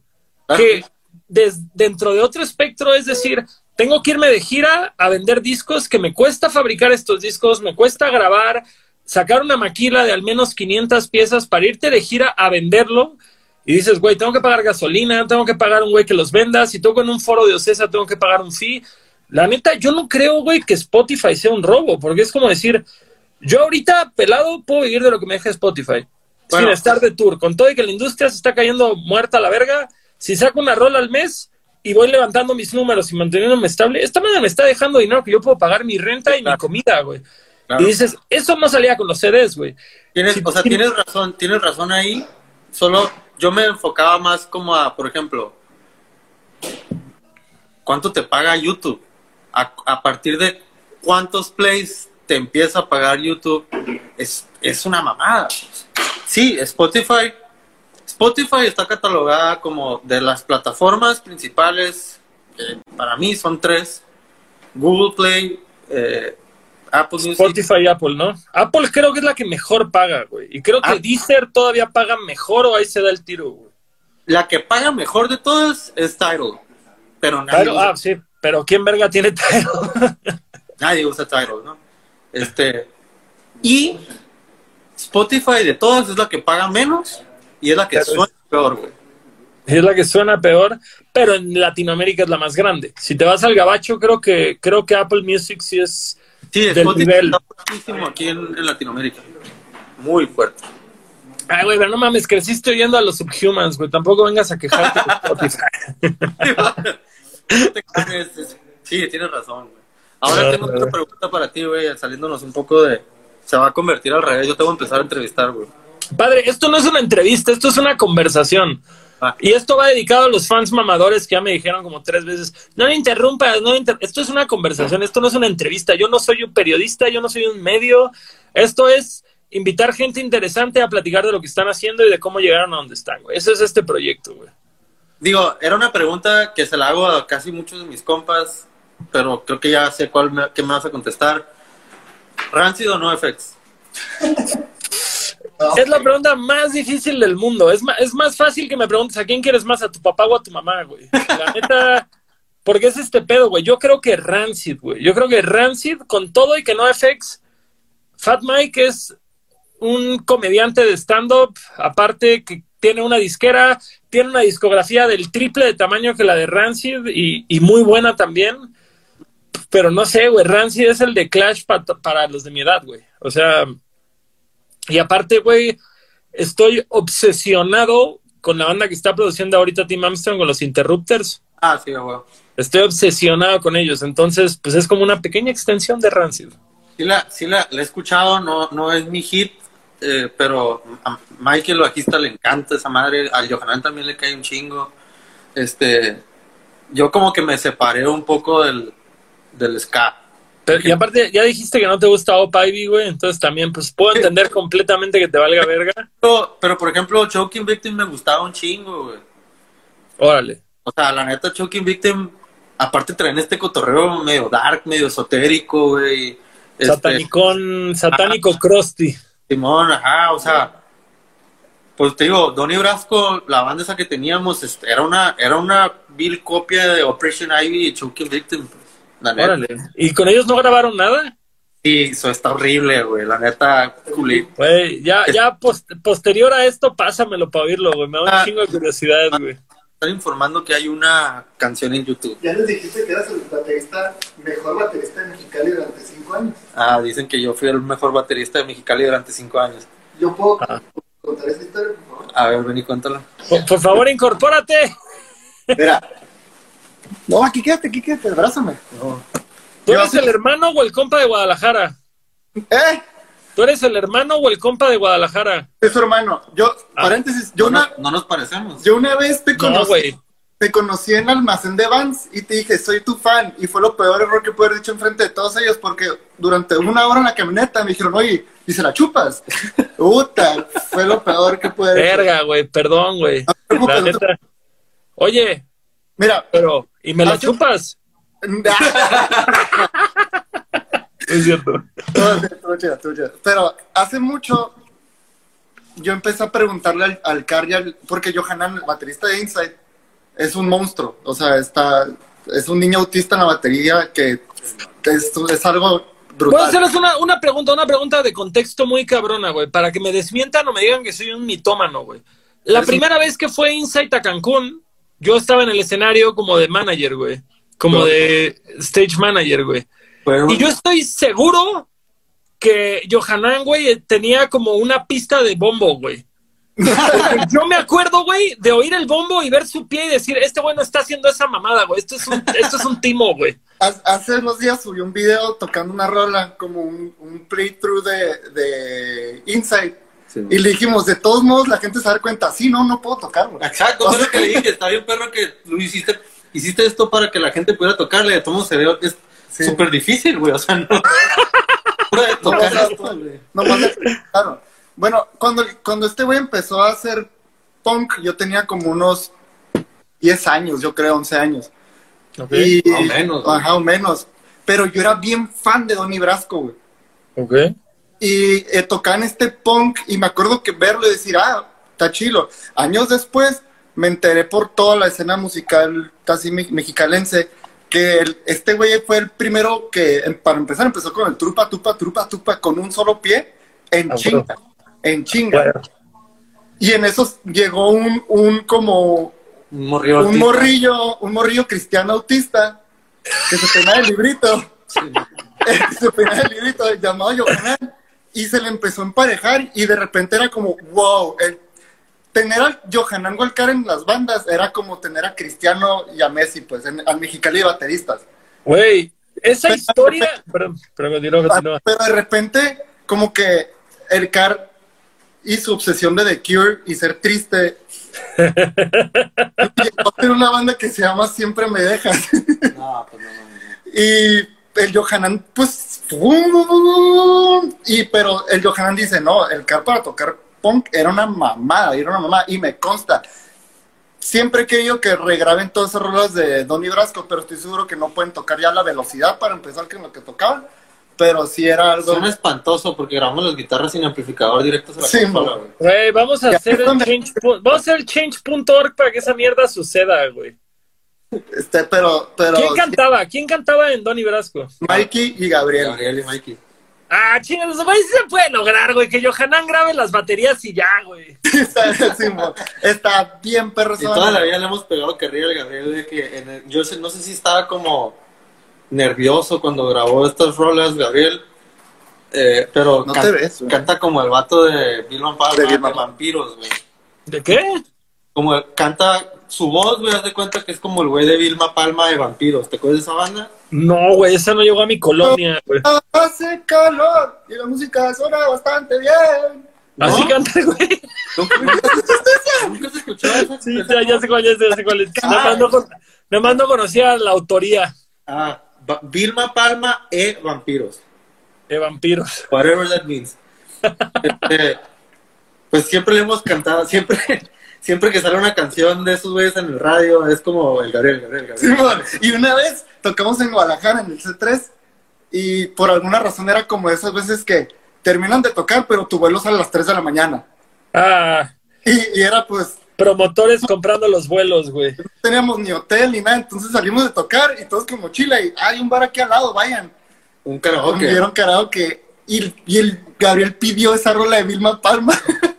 y todos, ¡ja! Y- Oye, Rafa, pero tú ibas como de roadie con Insight. No, yo fui músico invitado 10 años. Ah, cabrón, ¿cómo es eso? Fue el tercer guitarrista durante, pues, estuviste primero un tiempo y luego te saliste, luego regresaste. Nomás, nomás no estuve el tour de otra historia, el, el, del el aniversario. aniversario.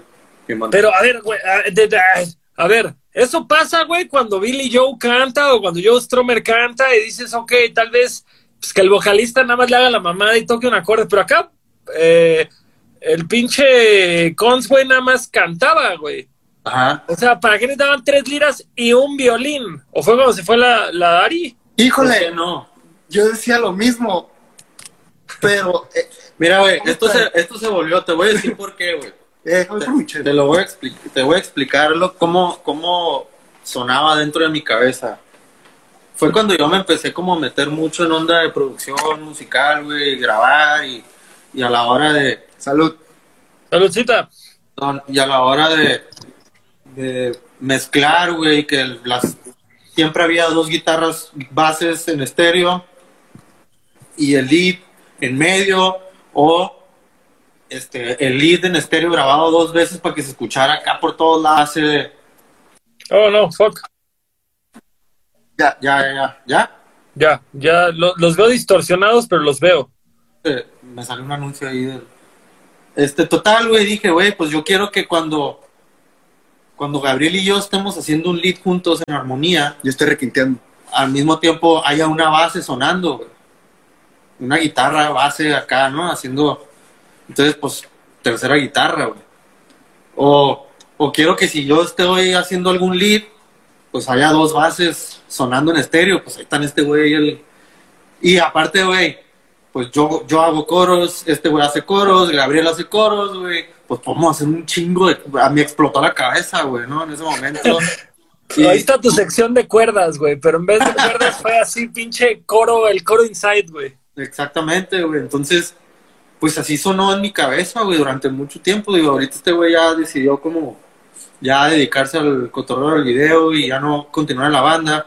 Y yo estoy así como, ¿y ahora cómo lo voy a hacer? no? Una, una que una laptop no me puede, no puede Pero reemplazar. no quiero llegar a ese punto de la laptop, pues. A La huevo. Traemos la laptop reemplazando violines y mamadas de esas. No quiero meterle una guitarra a la laptop, pues. Entonces, pero ¿y meter, otro, ¿y meter otra violinista o otro violinista no, no aplica? ¿No? O digo, preguntando nada más. No, no, no tengo, yo no tengo, yo no tengo fichas en ese juego, güey.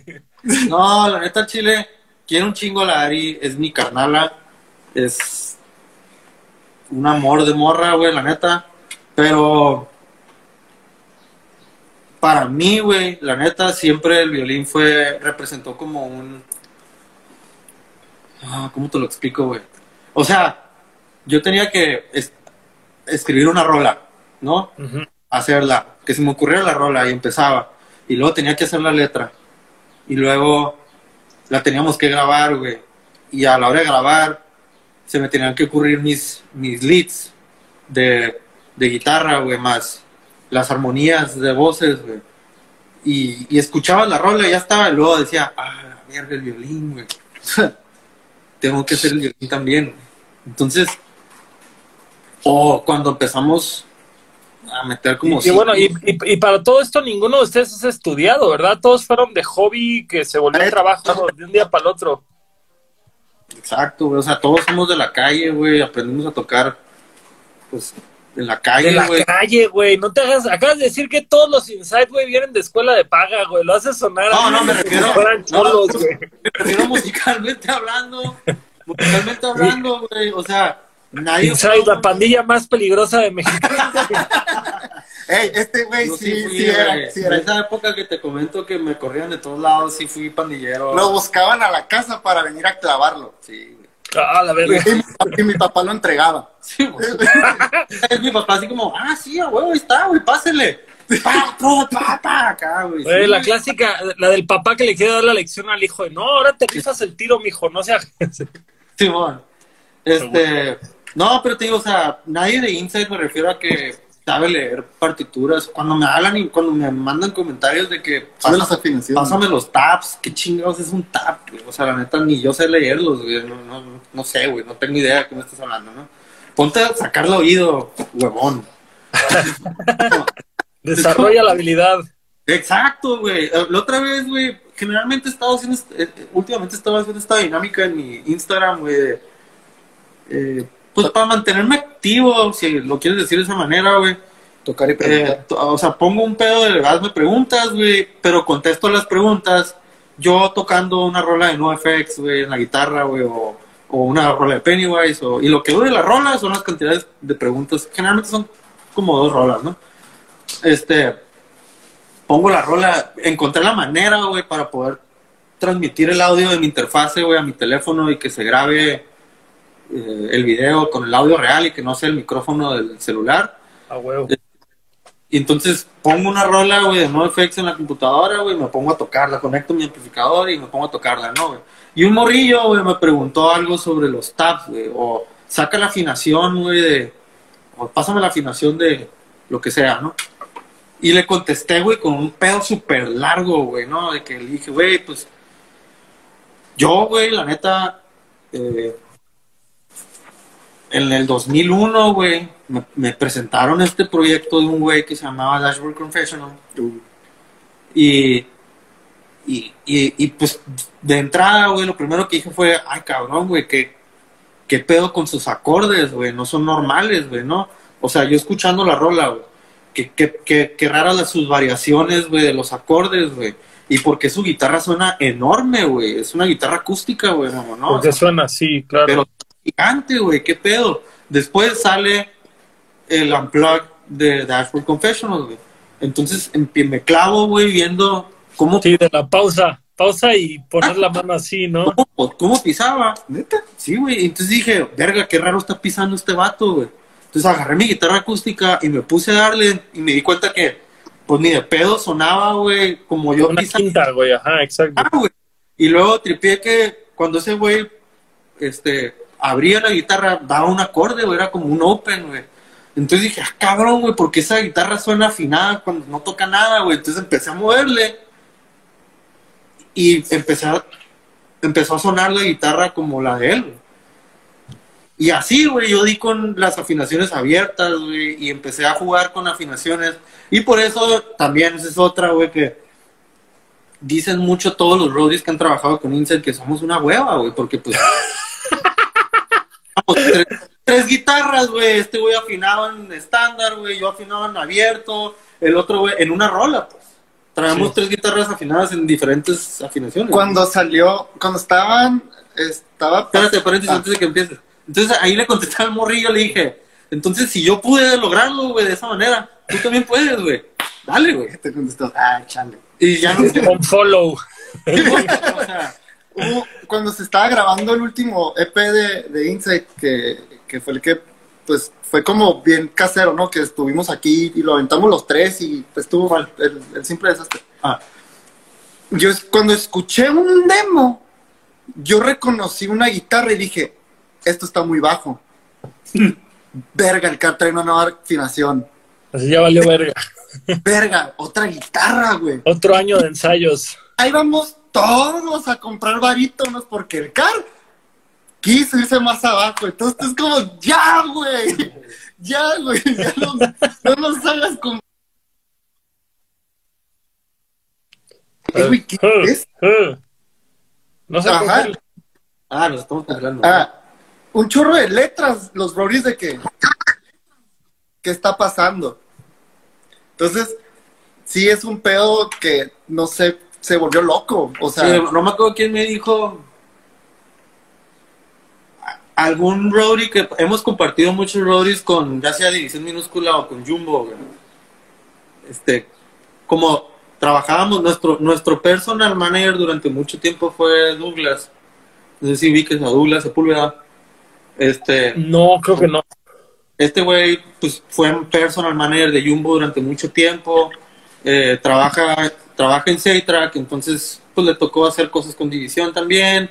Entonces ese güey, este, por eso compartíamos muchos, perdón, muchos Pero como equipo de trabajo, sí.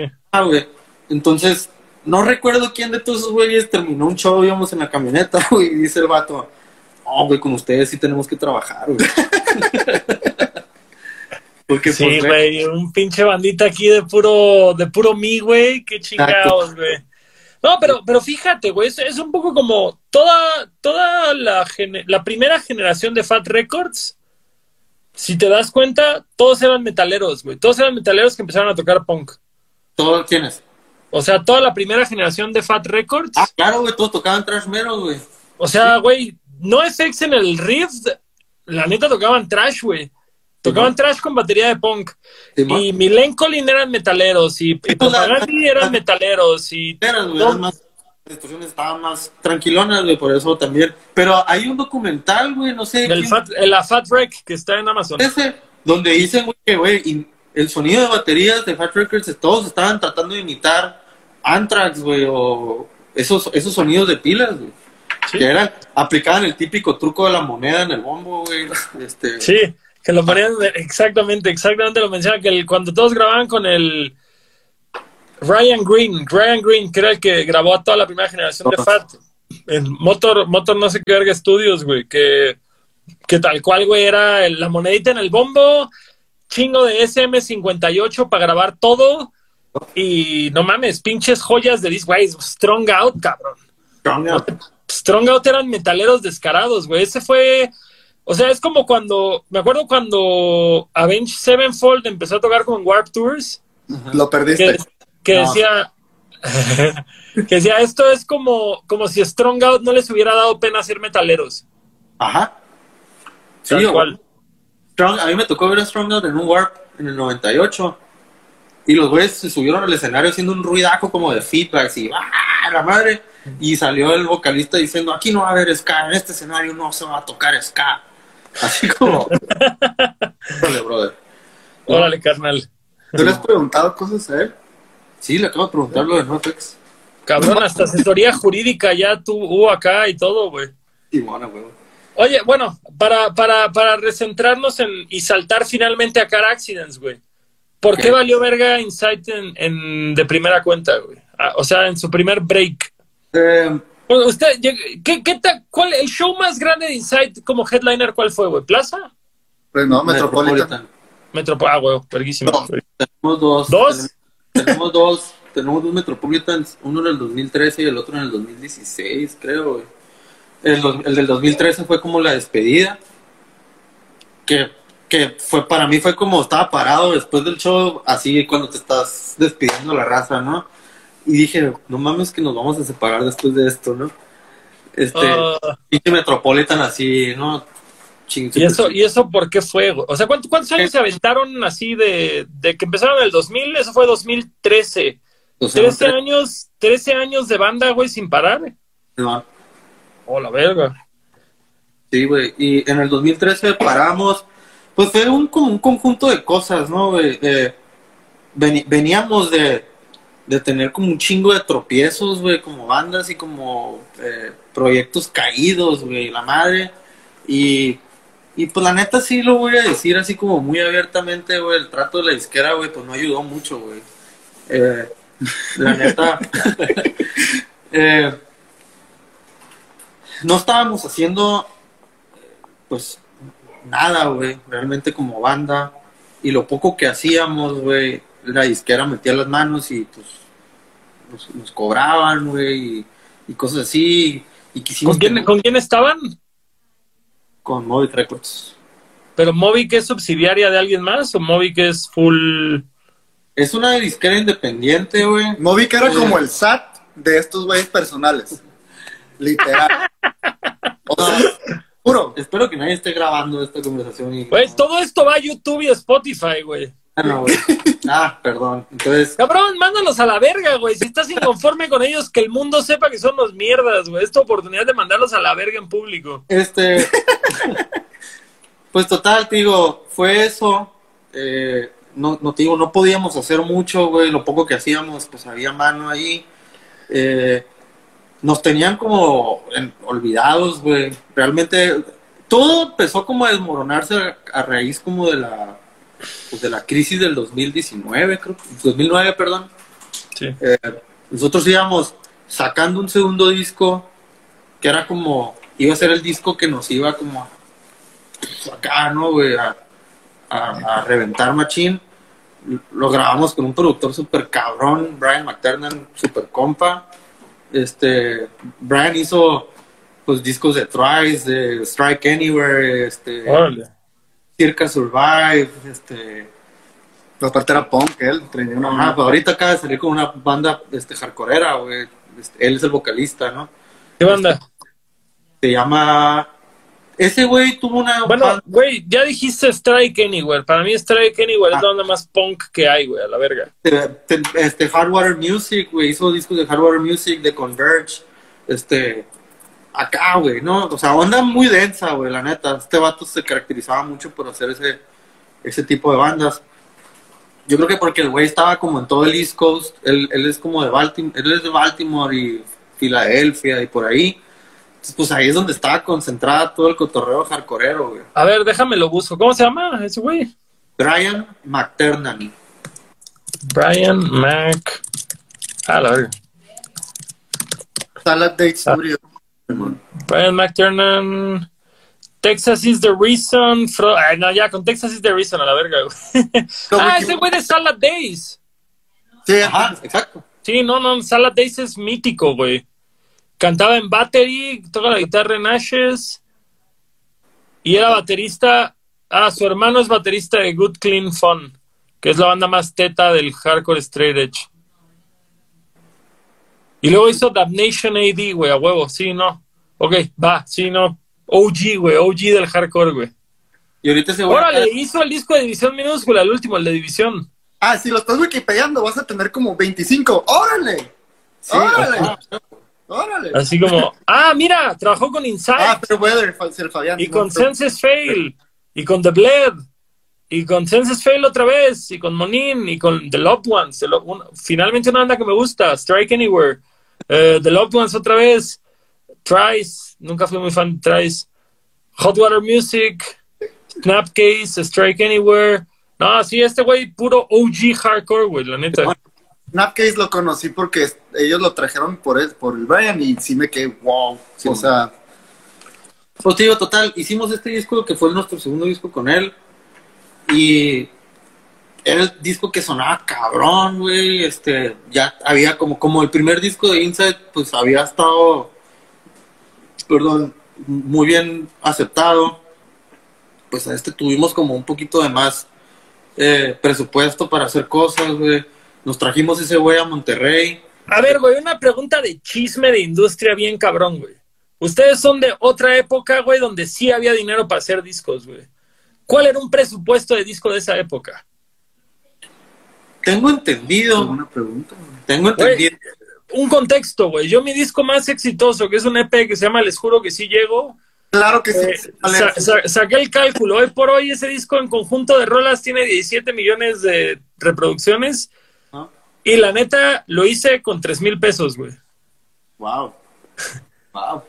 Y, y es ese pedo de que digo, cuando, cuando yo firmé con Universal y me dijeron, toma 250 mil pesos para hacer un disco, fue como, Me ¿qué quedo hago con, este dinero, güey? Así, no me mames. con 200. Mi discografía entera cuesta 10 mil pesos. Este, pero, Pues pero por decirlo, me acuerdo que llegué a leer entrevistas de edición minúscula que eran así como, toma, no sé, güey, 500 mil dólares para hacer un disco, una mamada así, güey. Digo, de igual me mamé, güey, pero, pero sí había dinero, güey, sí había dinero para hacer discos en esa época. Pero tengo entendido, güey, igual y no, no, no, o sea, no estoy tan acá clavado, pero el, nuestro disco más caro fue el segundo, justo este del que te estoy hablando y debe de haber salido alrededor de entre 50 y 60 mil dólares.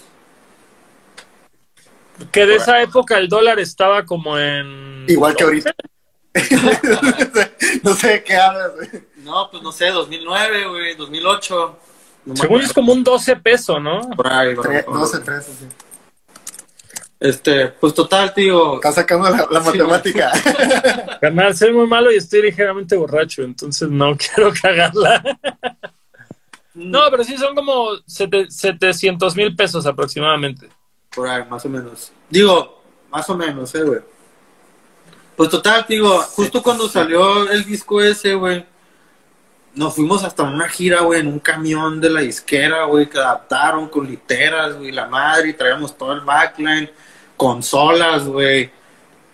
Iba una camioneta enfrente, o sea, horas enfrente de nosotros, que llegaba antes al venue, montaban todo, y nosotros acá en el camión, a toda Verga, güey. A ustedes sí les tocó vivir el sueño, hijos de su o sea, güey, pero pues también no era un camión top of the line, güey, era un pinche camión que tenían ahí, güey, del año del culo. Yo también les tocó Este- como tres meses el sueño. güey. No, uh, ajá, exacto, güey, o sea. 90 y, días de sueño. Sí, y ahí, güey, porque influenza y... ahí, estando en esa gira, güey, fue cuando se empezó a como a, así a derrumbar todo, güey, porque ahí fue cuando, pues estábamos en- entrando esa crisis, güey, que sucedió en Estados Unidos y nos terminó pegando a nosotros también, güey, pues se cayó todo, güey. Y luego fue como, ok, bueno, pues este, vamos a tratar de surfear esta ola. Y ¿saben qué, güey? Les recomendamos que se muevan de Mexicali porque cuesta un chingo de dinero moverlos desde allá.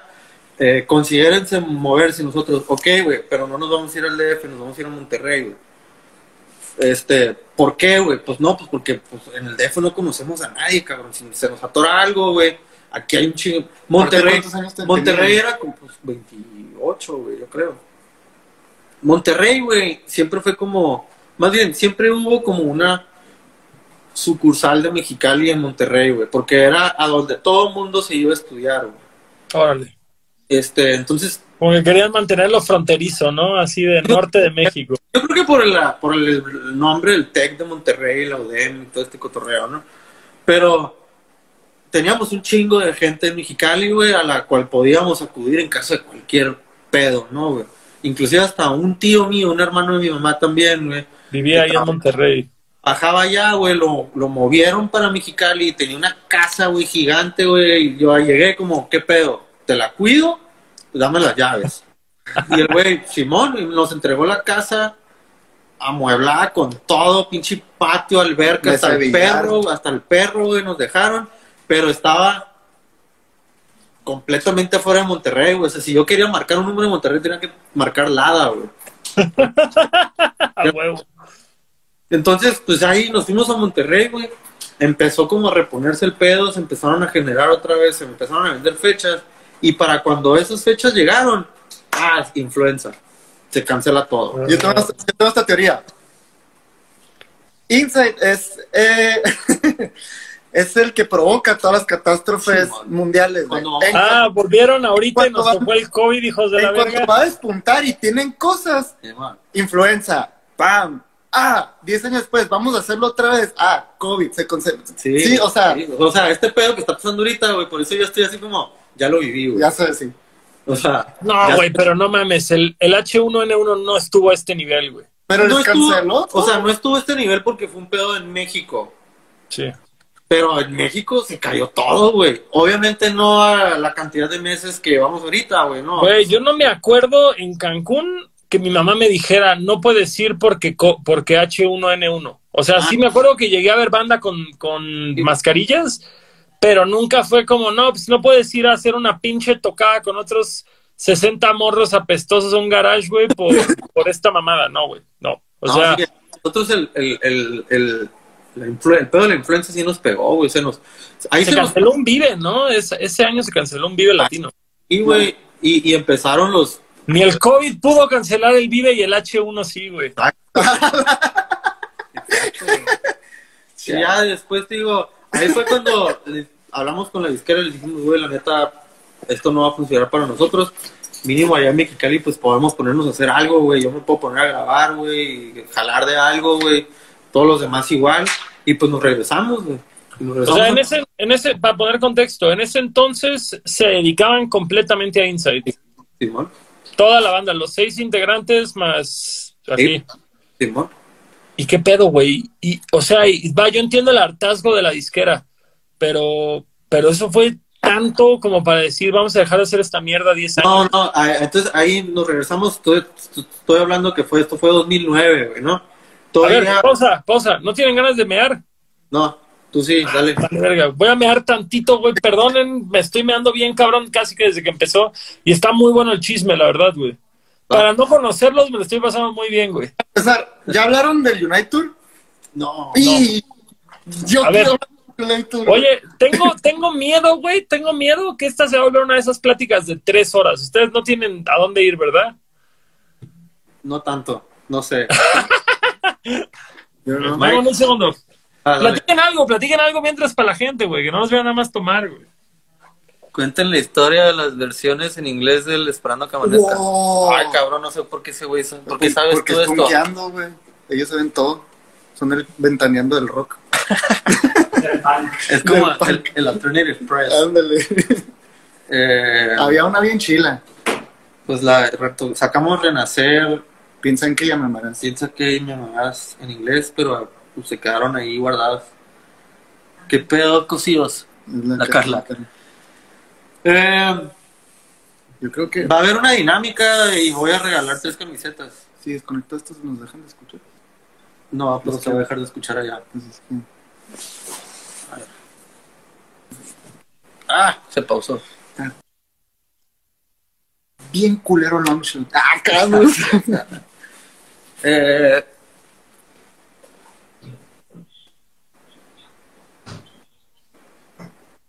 Híjole, están escribiendo un chingo bien rápido. No, no alcanzo a leer. Cuenten la historia de cómo llegó Aurum a la banda. No, no, no quiero contar eso. No, era muy chido, güey. Toca. no, estoy chido. Estoy, estamos tomando. Por fin encontramos cerveza en Mexicali. No tú eres un Shrek, güey. Según eso. ¿Por qué, güey? Tienes 624 años. Pues es que es lo que me va a llevar Eres un para Shrek. allá. ¿Un Shrek? Sí, ¿no has visto? Ajá, sí, sí, sí, totalmente. Pero, este... Tú no estás preparado para eso, ¿verdad? Vas a llegar a gorrear allá, güey. ¿Yo? Ajá. No, te va a caer. Ah. Es lo mismo que le dije al Yohanan, güey. ¿Y qué, güey? Te vas a levantar el sábado a las 2 de la tarde y vas a querer hacerte un pisto a las 2 de la tarde. Bacardici. Bacardi, sí, Bacardi siempre. Hey, un camarógrafo. Bueno. No, no, yo no, yo no, yo no voy a trabajar, yo no voy a tomar ese día hasta que terminemos. Ok. Ah, bueno, regresamos, güey. 2000, 2000, este, 2000 H1N1. Eh, Insight se dedican completamente a la música y yo les pregunto, ¿fue suficientemente el cae de la disquera, güey, que tanto la odiaban como para dejar de hacer esto 10 años? Es que no, eso, eso realmente no, ahí no hubo, no hubo pedo, güey. Yo siempre sentí, güey, que la disquera experimentó con muchas ideas con nosotros y nosotros siempre dijimos, ah, o sea, la disquera nos dijo, vamos a hacer un tour en un camión. Y nosotros, va, Simón. Bueno, chingue su, güey. O, ah, güey, se nos ocurrió un tour en todas las VMs del país y luego vamos a hacer este pedo. Yo, ah, güey, Simón. vamos. ¿No? Entonces, pasó este pedo de la, de la, de la crisis, güey, la influenza.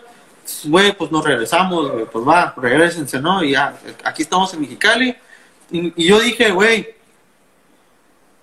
este, Movic, pues siempre nos ha respondido, güey, a nosotros, güey. O sea, entendemos que es un momento difícil. Vamos a esperarlos, güey. Chingue su madre, ¿no? O sea, tampoco hay que. O sea, entendemos la situación en la que estamos todos, ¿no? Después, eh, no sé qué pasó después, pero luego fue como un pedo de, vamos a hacer un disco nuevo, güey. Ok, pues, está bien. Eh, el disco, el segundo disco que prometía ser el disco, güey, pues se fue a la, a la, a la, a la verga. Y este, ah, eh, entonces, pues vamos a hacer otro disco nuevo, va. Inclusive hasta, oye, Movic, pues ¿saben qué, güey? Eh, queremos rentar un espacio, una bodega, güey, en Mexicali, la queremos acondicionar para hacer un cuarto de ensayo y estudio. y pues ponernos a componer, güey. ¿Qué pedo? Nos hacen el paro con la renta. Ah, Simón, güey, pues nosotros les ponemos la mitad, ustedes pongan la otra mitad. Chingón, güey. Ah, no. Total, güey, todo el 2010 nos la pasamos haciendo rolas. En el 2011 nos fuimos con Brian a Baltimore, esta vez nos fuimos nosotros para allá, porque no quisieron traerse a él a Monterrey, porque era cuando Monterrey estaba en era zona de. Peligrosísimo, sí, a huevo. Y literal, güey, tuvimos una llamada con la disquera y nos dijeron, miren, vatos, los conocemos, no se van a quedar encerrados en el estudio ni en el hotel. van a traer un desmadre y no queremos broncas. La ciudad no está para ahorita para ese pedo, entonces mucho menos nos queremos traer un gringo para acá, güey. Aparte, Brian es como un güey como muy Paranoico. súper. Gringo paranoico. Sí, bien, cabrón. Entonces, ajá, sí, güey. An- A mí me tocó ver que reventaran un globo, güey, adentro del control room del estudio. Ese güey gritó, güey, acá. Y no, o sea, fue lo peor que le pudimos haber hecho al vato, ¿no? Vietnam y se mete abajo del pinche escritorio, güey. Y casi, casi como si el vato le hubiera tocado ese cotorreo. Pero bueno, entonces nos mandan para allá un mes, güey. Todo, nos fuimos todo mayo del 2011 a Baltimore. Para mí fueron como, fue como un mes súper chingón, donde estaba en una ciudad donde jamás hubiera estado si no hubiera sido porque estoy grabando un disco. Conocí una ciudad de piratas, güey, porque la ciudad es como una ciudad de piratas, güey. Eh, súper peligrosa. Nos metimos en un chingo de broncas, güey. Eh, pedo de raciales. no, no tanto raciales, pero hay otros pedos, ¿no? muy heavy, güey, muy heavy, ¿no? Por andar de pendejos nomás, güey. Este, y grabamos, güey, uno de los mejores discos que he hecho en mi vida, güey, la neta. Este, Es el más perro. ah, para, para mí fue como, ok, güey, me quiero volver a esta banda que suena heavy, pero no es metalera ya, porque con el segundo disco siento que tratamos como de, oh, güey, vamos a hacer riffs bien acá y un chingo de doble pedal y, y, y- y cortes y breakdowns y lo que tú quieras. Y con Ahora soy contra el mundo, este, para empezar, güey, íbamos a entrar como al 2012, güey, ¿no? Que se iba a acabar el mundo, güey. Entonces traía como toda esta temática el disco, güey, y, una, una vibra. Yo siempre lo he catalogado como un disco medio, este, pues medio denso, güey, así, si lo puedo decir de esa manera, ¿no? Eh, y sí, güey, hicimos, le bajamos, le bajamos de las distorsiones, güey, y dejamos ese cotorreo de los riffs metaleros y nos hicimos como más, Ambiente. más ambiente y más, más heavy todo. Su disco adulto, su disco adulto. Güey, un disco así como de, órale, güey. Fue cuando yo creo que el Cars neta, neta se engranó con, como con Mew. Puta, sí, güey. Y, sí. y fue como un, un Mew con The Cure. Me, me, me puse a jugar, fue la primera vez que me puse a jugar con brincarme de una escala a otra. De, de, de, Y de tiempo. de o sea. estar como en, no sé, güey. Un, una, una escala de tonos, güey, que normalmente escuchas en una canción, güey, pero en vez de darte el tono que tú piensas que te voy a dar, güey, te di medio, Te llevo por otro lado. Ah, te doy un medio tono y, ay, cabrón, que- ah, eso hicimos, güey. Hay muchas bandas que lo hacen, güey. eh, Deftones, Thrice, Mew, güey. You name it. Después un amigo me dijo, es que te pusiste, te metiste como al cotorreo de escalas de música clásica, güey. La, la escala, la, la Mixolodian y la... ¿Estudiaste y tú? No, pues no, o sea, la neta no, güey. Sí, güey. Ah, entonces yo así como es que escuchando a mi compa explicarme todo eso, yo, ah, Simón. pues eso hice. güey. Así, ¿no? Eso hice, perro. ¿Qué tranza? ¿Qué va a hacer al respecto? Entonces, sa- Estudiado. sale este disco, lo compusimos en el 2010, lo grabamos en el 2011 y salió en el 2012. Y estuvo bien raro, güey, porque sale el disco, güey, y pues no sucedió nada, güey, ¿no? Y casi no lo, no lo vimos en ningún lado, güey, o sea, no hubo... Aparte hicimos este arte, güey, que en vez de, de ser el típico formato como acostado, güey, era como una caja parada, pero en las mismas medidas, y tenía un forro, ah, mames, sí, fue un pinche arte, güey, acá, ¿no, güey? Mamón, güey, la neta. Se invirtió lana. Y este, Ay, perdón. total, güey, no sucedió nada con el disco, güey. Fue así como, verga, güey, otro pinche, como, pues fracaso, güey. Otro, otro putazo en el ego, si lo quieres poner de esa manera. O sea, ¿no? pero ¿qué, qué habían hecho los otros discos que sí sintieras que pasaba algo que no pasó en este, güey? No tengo idea. Para mí, yo he hecho, y para toda la banda, para muchos en la banda, güey, habíamos hecho el mejor disco de nuestra vida. Y sentiste, pero que a la disquera le valió verga, que a la gente le valió verga. En un momento dije, a lo mejor la raza no lo entendió, güey. A lo mejor la gente no entendió qué es lo que hicimos hacer, o, o a lo mejor la raza quiera el Insight del 2004, güey, pero pues estamos en el 2012, güey. O sea, ya ni siquiera somos los mismos, ni siquiera somos las mismas personas, güey, ¿no? O sea, Claro. tenemos otra, otros gustos, güey, otras, otras ideales, no sé, güey. Entonces, eh, intentamos... y, y ahí te va una pregunta chida, güey. ¿Sientes que ya pasados casi, bueno, alrededor de ocho años de ese disco, la gente finalmente lo entendió? Creo que sí, fíjate. Eh, y sí, aparte sí siendo el más perro, güey. ¿Cómo? Ah, Es, Así, es el más perro. ha O sido sea, el último disco oficial que hemos sacado, eh, güey. O sea, no hemos vuelto a sacar un disco. Pero por decirlo, porque ahorita un chingo de gente está comentando, sí, no mames, el mejor disco, el mejor disco. Y es ese sentimiento frustrante que uno dice, órale, culero, ¿y dónde estabas cuando salió, güey, tirándome ese amor? Rodrigo, Rodrigo Pisa, si queremos al Insight del 2004-2008. Jamás va a suceder, carnal.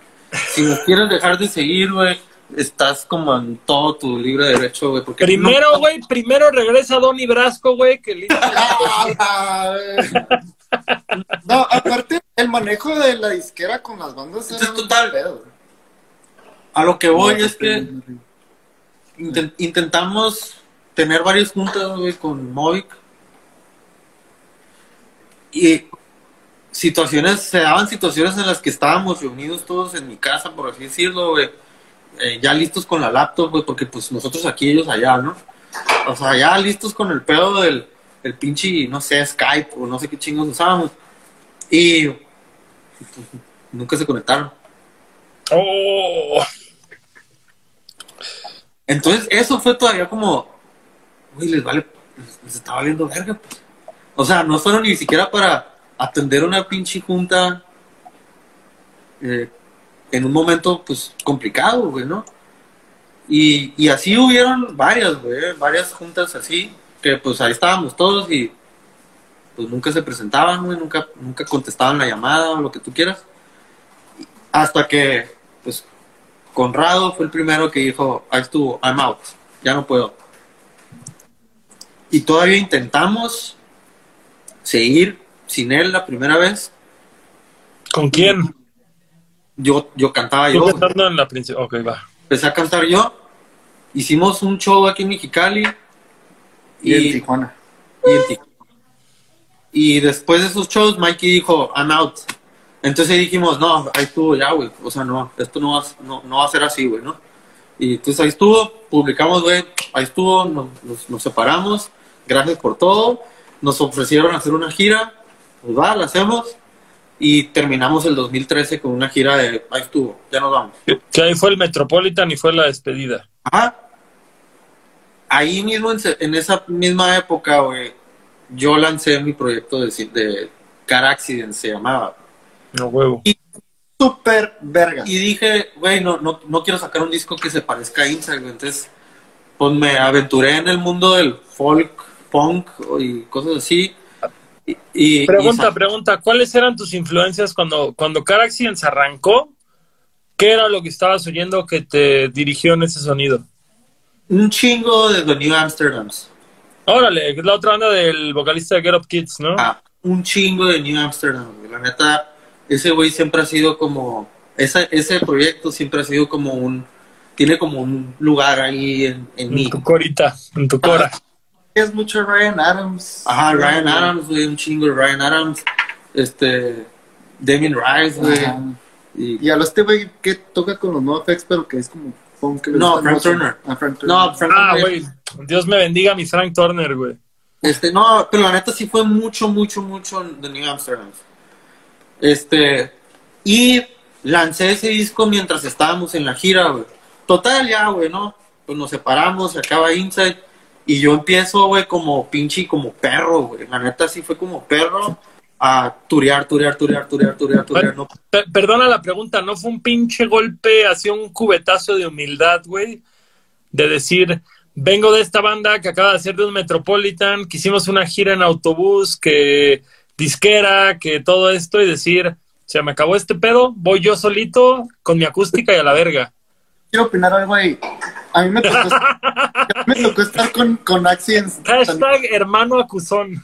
No, me tocó estar en Accidents desde el principio. a él le tocaron los primeros shows. to- ¿Tú tocar- tocaste, Rafa, tú tocaste en cara al principio? Güey, yo soy un comodín. A mí dime que yo me voy a tocar contigo y voy a estar, güey. Vas a decir, yo soy un historiador, yo soy un historiador del punk del norte. Manda la verga al Álvaro.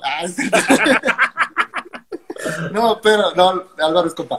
Pero, pero, pues sí, yo, yo sí noté que, pues yo, ey, ¿dónde está el hotel de cinco Ah, estrellas? no, no, sí, no, claro. No había nada, no había nada. Pero era, a mí, a mí me tocó, yo tuve la bendición de llegar a Insight y estar becado, haz de cuenta, ¿no? Sí. Entonces, este, cuando me fui ya con, con el CAR, de que se acabó todo, entonces yo viví como los principios también que vivió Inside, neta de la van culera, este, el, el hotel culero, El promotor que no te contesta antes de la promotor gira. el promotor que no aparece y no nada. Una vez en Monterrey nos recibimos morrillos como de 12 años y, y, y un cagadero, güey. Entonces, pero la neta, no cambio por nada toda esa experiencia de Accidents. Y me hubiera encantado que se hubiera metido de lleno en Accidents. Eh, porque estaba, era tener, veía mucho futuro y estaba muy apasionante todo ese pedo. pues. O sea, yo salí como perro hambriento a, a- a- me, va- me vale me vale madre que Inside se haya, ching- se haya, haya valido madre. Yo, Yo no voy a tener un trabajo de oficina, me vale ver. Exacto, sí, lo pones en la versión- Totalmente. Están descargados. Este. Total. eh, los primeros shows de Accidents, la neta, los primeros, primeros, primeros shows de Accidents estuvieron bien perros. Hicimos un, un este, Caramba. foro Alicia. Ah, for real. Un foro Alicia. eh, hicimos otro, a este lugar de Puebla, güey, el Pulque. Pulque para dos. Ajá, Pulque para dos. Ahí, güey, en esos shows me hice súper amigo de, de Josué Kilaniston, güey. La neta, no, no, no éramos amigos, güey. Nada, güey. Inclusive, eh, cuando Jos tocaba en Sad Breakfast, tuvimos pedos, güey, con uno de... Pues Jos, Jos lo voy a decir aquí y lo sostengo y lo aprecio. Es una persona difícil. Sí, y más güey. aún borracho. Borracho es mala Yo me llevaba bien pesado con él, bien Sí, pesado. güey, Sí, sí, sí. Y el güey me cae bien, que, que quede claro, no es un beef para Jos, me cae bien, güey. Siempre que lo veo me da un chingo de gusto. Me gusta mucho la tesitura de su voz, me gusta mucho lo que ha hecho, pero es un mala copa a la verga ese güey. Sí, sí, está cabrón, güey. Ahora imagínate aventarte una gira en casa con 30 No shows. mames. Yo no sé cómo acabaron en vergas. O sea, güey, nos hemos, o sea, nos hemos hecho súper amigos, güey, la neta, güey. Y, y nos hemos peleado cabrón, güey, al grado de, o sea, jamás hemos estado a punto de agarrarnos a putazos ni nada, pero, pero sí nos hemos gritado por el teléfono así de que, a- a- fuerte, güey. Pero siempre regresamos a ser compas. Pero güey. de que dices, este pedo está tan tenso que puedo colgar la ropa ahí, güey, a la verga. Sí, bueno, güey. Y pues ya, te digo, El eh, golpe de humildad, te pregunto. Empezó, empezó, ah, el golpe de humildad, güey, pues. Mira, güey, la neta el Chile siempre he sido un vato que no, no he como, me considero, ¿no? Eh, nunca he pedido más de lo que merezco, ¿no? Este. Merezco un vergo, perro. No, no, no. Y se vale, güey, No, no, totalmente. Chile- O sea, por ejemplo, Sola, Por la de sola. por ejemplo, me, me echan mucho en cara, güey, mucha raza que, ah, pinche joto, güey, no te quieres quedar en, en un hotel culero. Oye, güey, tú, promotor, güey, que me estás trayendo aquí, ¿tú te quedarías en este hotel? No, pues no. Ah, güey, pues ¿por qué me vas a hospedar en un lugar donde ni siquiera tú te quisieras quedar a dormir, cabrón? Claro. Y aparte de mi teoría, güey, en la vida, por andar de tour, es, no importa, güey, qué tan culero te va en un show, güey. Puede que fuiste a pinche Zacatecas y fueron dos personas a verte el show, güey. Y perdiste lana, güey, y lo que tú quieras. Y fue una verguiza manejar. y descargar el equipo y montarte, güey, y poner tu cara, güey, de todo está bien, paciencia de la madre y terminar el show. Pero si vas a llegar a un lugar limpio donde dormir, güey, y un lugar y una regadera donde te puedas bañar, no hay, o sea, está bien, güey. Pero si te pasa todo eso, güey, aparte llegas a una pinche, un cochinero, güey, de esos hoteles donde puedes cagar, bañarte y lavarte los, los dientes al mismo tiempo, güey, porque todo está en el mismo lugar, güey. O sea, no, güey. Y no hay agua caliente. Y no, no, o sea, el agua caliente no es tema en esos La lugares. tele enrejada. Sí, la tele enrejada, nos tocaron lugares donde las teles estaban enrejadas, mamón. Sí, yo estaba en esos hoteles también. Una, una vez en un, en un show de Accidents, porque también venía Johanan. Obviamente, Sí, el Carlo agarró nada. O sea, güey, los primeros shows de, de Accidents fueron, y veníamos Rafa, Johanan, Gabriel, guitarrista de Inside, y el hermano de Johanan y yo, güey. O sea, O era, sea, eran Inside Junior, güey, a la verga. era Inside menos los que no querían seguir tocando, pues, ¿no? Que eran el vocalista y el bajista. Mikey, Ari y el, y el Conrado. Y el Conrado. Entonces, una vez nos llevaron a tocar, no me acuerdo dónde, y nos dijeron, ah, déjenlos llevar, los, los vamos a llevar al hotel. Ah, órale. Entonces, vamos detrás del, del carro, y luego, para empezar, es como, ya está bien lejos, güey. Bueno, no hay pedo. Y luego, eh, güey, esto es un motel, güey. Ah, sí. Esto es un motel, esto no es un hotel, esto es un motel. Nos meten al motel. Había, las sábanas estaban manchadas de Sí, sí, weird shit. sí, sí. había una tele, había una tele en el baño para cagar y ver porno. Sí, man. Y nos dijeron, no hay pedo, está Brendan Fraser enfrente con un chingo de putas y nosotros, ¿Y qué? y que nos vale ver. No mames, ah, para mí eso, güey, era el va, cámara, me la aguanto, güey, voy. No, güey, no, güey. Y luego, Mira, yo, te- yo tengo una, yo tengo una teoría, yo tengo una teoría de los moteles, güey. Un motel es más barato que un hotel barato culero y más cómodo. Nada más tienes que estar consciente que cada centímetro cuadrado del cuarto ya tuvo semen alguna vez. Es como decir, vas a tener tina, vas a tener una cama cómoda, vas a tener televisión con canales y porno. Nada más estate consciente que cualquier centímetro que toques ya hubo semen ahí, güey. Había un culo, Simón. un culo ahí. O sea, un culo como una morra o como No de un vato. culo de... Un ano de vato estuvo ahí donde para lo mejor estoy yo, pues. Ah, sí, sí, sí, totalmente, totalmente, totalmente. Yo dormí con la pijama fajada, los calcetines, güey, así. Y aparte, guacha lo culero. Era, somos seis güeyes. Nos pusieron de a dos por cama, güey. Ah, pues güey, un Entonces, yo tuve motel que al final del día, yo güey. tuve Ellos que no con el preferencias. Yo tuve que motelear con el Johanan, algo que nunca lo había pensado, güey.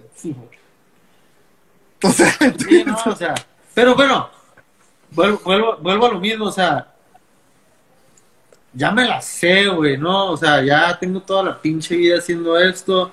Sí, obviamente sí hubo un punto en el que dije, güey, ya, ya le punqué demasiado, güey, ya no, o sea, ya estoy bien grande, güey, me- o sea, rentame un pinche Holiday Inn mínimo, güey, ¿no? Express si quieres, güey, un City Express, güey. Pero no, no te mames, güey, como me quieres dejar, ¿no? ¿qué digo? Llegaron la bendición de los Airbnbs. Ahorita. ¿no? Ah, yo no soy tan ¿No? participante de los Airbnb, güey. No, güey. Yo soy entusiasta de los Airbnbs, pero prefiero justamente un holiday que Sí, un, güey, no. que, que un Airbnb. Güey, llegar al hotel a las una de la mañana y pedir room service y Un club un sándwich. club sándwich. Ve, güey, yo tengo, he, he probado todos los club sándwiches de todo el país, güey. Tengo la mentalidad de no hay el club sándwich, el club no sándwich es una bendición, güey. El club no sándwich falla no falla, club güey.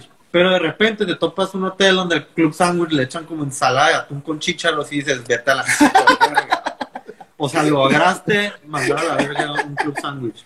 Pero, güey, si te meten en un pinche Uber, si te Ah, meten en un Airbnb en un barrio culero, güey, siempre puedes despertarte e ir a una lonchería chingona, güey. Sí, no. Yo la neta al chile, o que te limpien el, que te limpien el cuarto, güey, o, o sea, todas esas, esas comodidades no existen en un, no va a poder. no. Oh, Este, total, güey, la neta, durante todo el 2014, turé un chingo con Axiom, me aventé como tres giras, güey, entre acústicas y full band. Canal 2014 fue mi año de gira y me acuerdo que veía tu pinche nombre en todas las ciudades a las que iba, güey. Neta, Sí, me acuerdo mucho de Car de que llegaba a Monterrey y Car Accidents. Yo recuerdo, Llegaba a, a donde fuera veía Car Accidents, güey. Yo recuerdo mucho, güey, que nos andábamos siguiendo los pasos mucho, creo que eras tú y Joliet. Sí, sí, estábamos de, de tour todo el puto año, güey. Y, y era como llegaba yo a un lugar y tú tocabas un día antes que yo, o, y Joliet había tocado una semana después, y andábamos así, güey, este, por todo el país, güey, casi casi, güey. Sona- Sí. Así fue como, sí sonaban mucho los nombres, güey. Sí, la, la calcomanía en el baño o en la barra. o- Ajá, huevo, sí, sí, sí, sí, sí, güey. Y te digo, ya, pues total, para cuando terminé mi gira en el 2014 en Monterrey, la terminé, de hecho, un café iguana muy respetable, güey, la neta, creo que metí como, pues, 500 personas en el café iguana para, para hacer una banda que tiene un disco, Sí, a huevo. este, lo consideré así como un super logro. Y luego, ahí, güey, estábamos Johanan, Beto Ramos, no sé si ubicas a Beto Ramos, el baterista de Jumbo. No, no, no, no. Bueno, Beto Ramos eh, y yo estábamos en un pinche antrillo ahí, medio fresón, tirando, tirando queso. este, y ahí Johanan me dijo, güey, estos güeyes ya quieren regresar a tocar. Y yo, ¿quiénes? Pues Mikey, Inside. En el 2014. Y yo, güey, nos acabamos de separar, mamón, no tenemos ni el año, güey, separados. Pues sí, pero pues ya quieren parar, ya quieren regresar. Y ahí, güey, yo le dije a Nel, yo no le entro. No le voy a entrar, güey. O sea, guacha todo lo que acabo de hacer en un año, cabrón. Y ahora resulta que, pues ya quieren regresar, güey. Yo estaba así como enojado, ¿no, güey? Sí, que de chinguen a su madre, güey. Ahora sí que ustedes se tomaron su vacación y yo no he parado de hacer este pedo, güey. Y eventualmente, güey, la neta, el Chile, pues digo, a fin de cuentas, pues es, es, es un proyecto bien chingón, güey, que disfrutamos. Yo disfruto un chingo Inside. eh, sí, bueno. Yo disfruto un chingo Inside eh, por lo que tocamos y por lo que somos y por toda la gente que nos, que nos, que nos, que trabaja que- con nosotros. Todo lo que construyeron, vaya, güey. Sí, güey, la neta, Chile eh, me mama, güey, salir de viaje y ver todos los cases de las guitarras apilados, güey, con todos con, con los con los tapes o con las marcas de que digan que dicen Inside, güey, y me mama, güey, la neta, el Chile, o sea, me gusta verlo, güey, me gusta hacerlo, güey, bien cabrón. güey. Entonces, volvimos celebrando los 10 años del EP que nos dio, güey, la popularidad, si lo quieres poner así, güey, que fue la otra historia. Y fue un EP que hicimos como de manera súper independiente y nosotros lo fabricamos y nosotros teníamos un compa que tenía un taller de serigrafía y nos, él nos imprimía los discos, güey, este, que eventualmente se despintaban a la verga, ¿no? Pero, pero nosotros armábamos las cajitas de los discos, todo, güey, hicimos todo con ese disco, tureamos todo el país de manera independiente y así nos posicionamos en MySpace y así nos encontró la disquera y terminamos teniendo un, contrato. Y ya de ahí, pues continuamos tocando y continuando. Y algo, güey, con lo que hemos peleado, güey, o lidiado toda la vida, güey, sido de que, no mames, otra gira de despedida. No, cabrón, ya no nos estamos despidiendo. Sí, güey, nos separamos en el 2013, pero ya estamos tocando otra vez. Entiéndelo, ¿no? Y Sí, sí, güey, todavía siguen saliendo, siguen saliendo como comments de, uy, que no se habían separado y, uy, cuántas veces se despiden y, ah, madre, ¿no? O sea, pero, eh, estábamos en el 2017, güey, haciendo una gira también de otro aniversario de otro disco y tuvimos broncas internas y, pues, diferencias con el vocalista, se terminó saliendo, eso brilló a, eh, pues, broncas con la disquera también, güey, eh, pues, no, no hemos llegado a pleitos legales, ni mucho menos, y creo que ni ellos ni nosotros queremos eso, pero, pero pues, en teoría seguimos bajo contrato.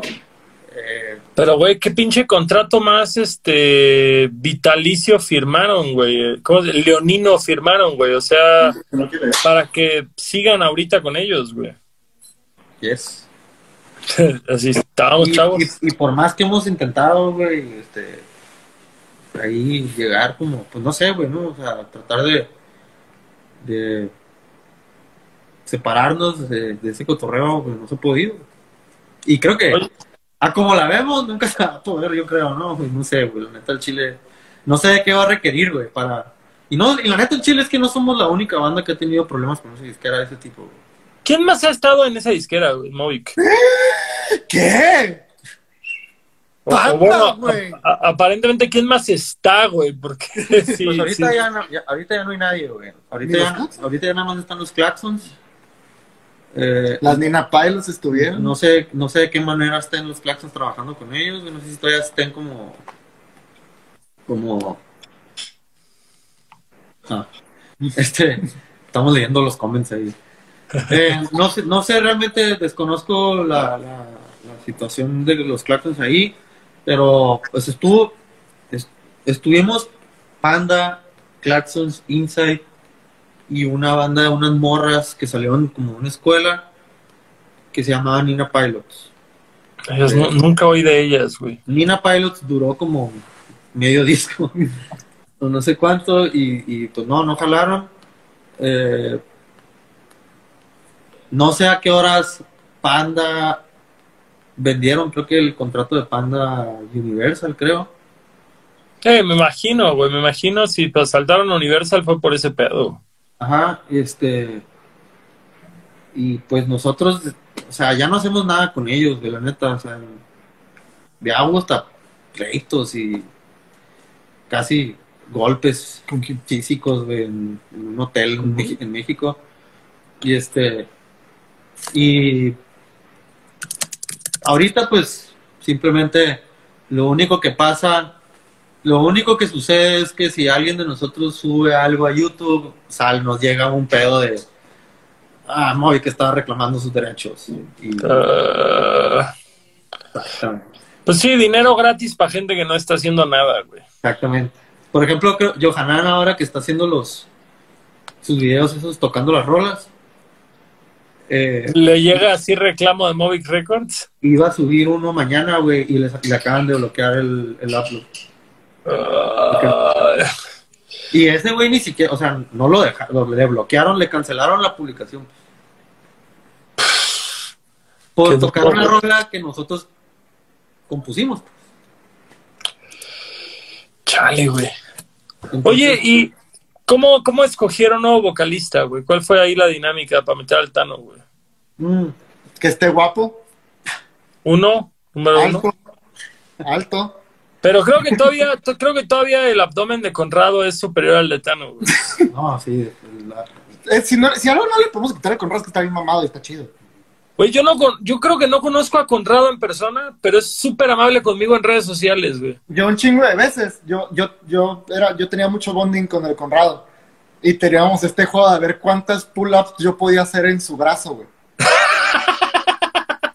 neta, güey, neta, güey, estaba súper... O cuántas lagartijas él podía hacer conmigo sentado arriba de él. Verga. Nos pasó, una vez, eh, eh, una vez apostamos que yo podía hacer tres lagartijas con él arriba de mí y él tenía que hacer 15. A la Yo verga. no pude hacer una con él, güey. Y él se aventó como 25 o 30 conmigo, güey. No, ese compadre, ese compadre es soldado, güey. Ese compadre Sí, sí, tiene sí. así soldado Yo- a la verga, güey. Yo sí le respeto su, su pedo físico machine. No mames, ahí Pero- está el Jorge, ahí está el Jorge Redrum de los cráneos riéndose para no llorar, güey, porque sabe que él también quiere estar así de mamado y no lo logra, güey. Exactamente. Tiene como 25 años haciendo CrossFit, güey. No logra nada. güey. Ay, por, por ahí me acabo de enterar que el- al George, no sé cómo le dicen, pero es como el, el inmarcable, güey.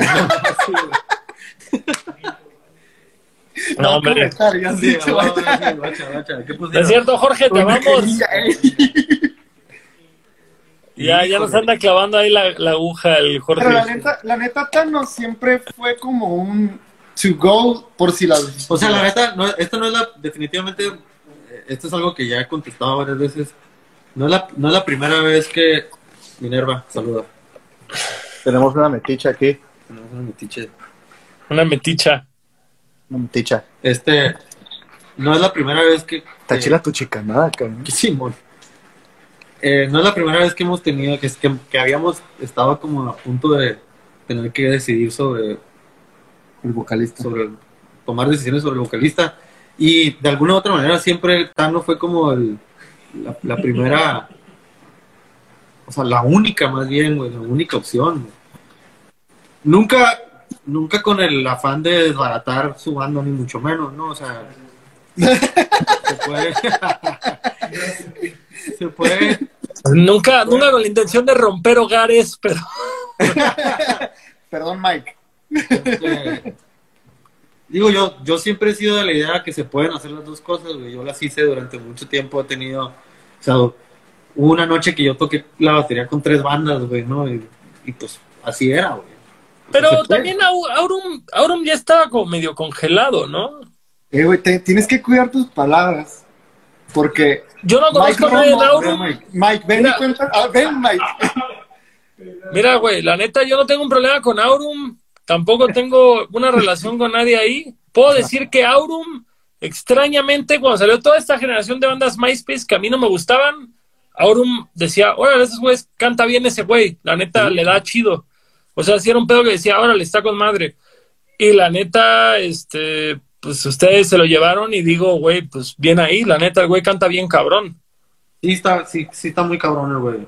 Y este, eh, siempre tengo, yo siempre tengo este temor, güey, y lo tuve toda la vida con, con otro vocalista también, güey, que pues muchas veces escribíamos las rolas, güey, sin pensar en que íbamos a tocar 20 rolas en un show, güey.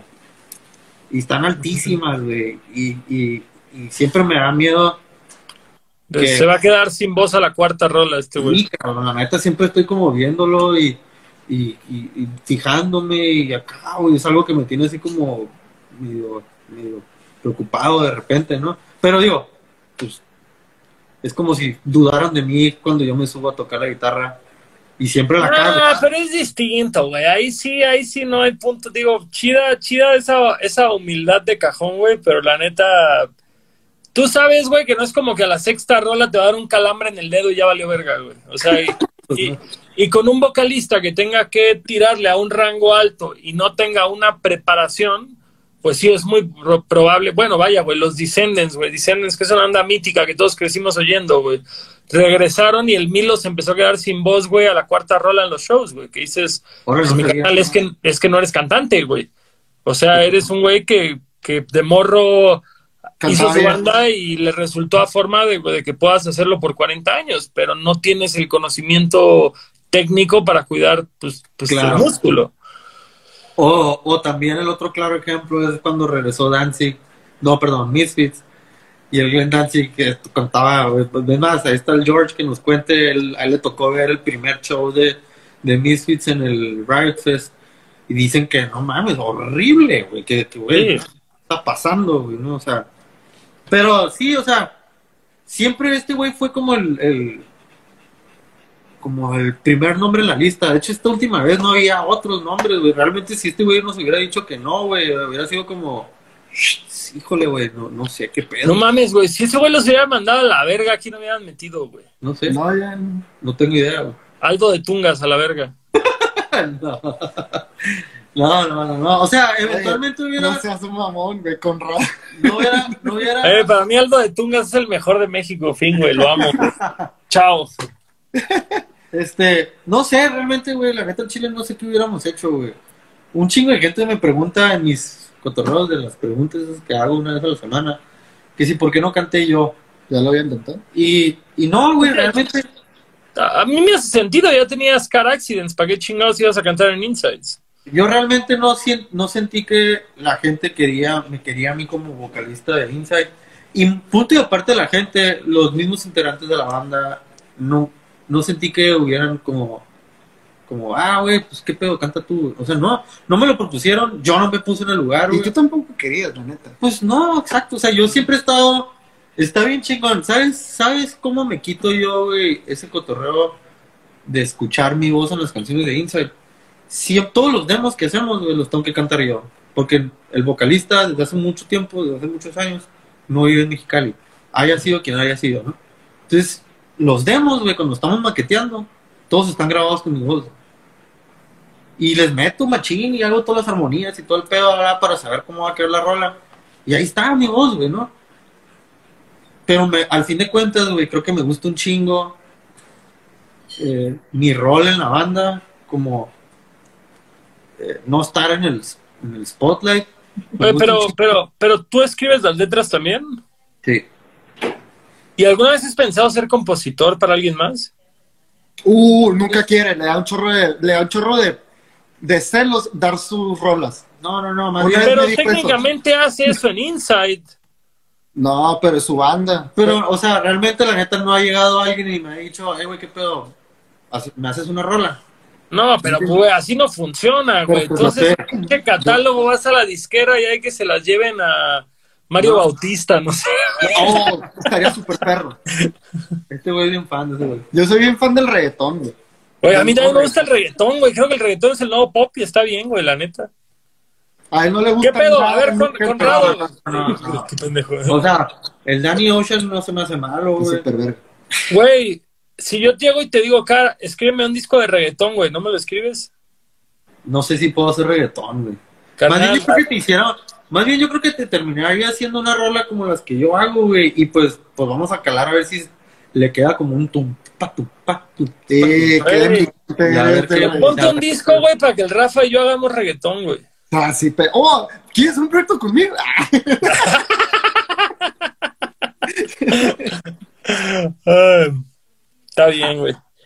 Actualmente, güey, actualmente, ya hiciste tus bandas de punk de morro, hiciste Inside, Inside creció un chingo, desapareció Inside, sacaste Car Accidents, regresó Inside.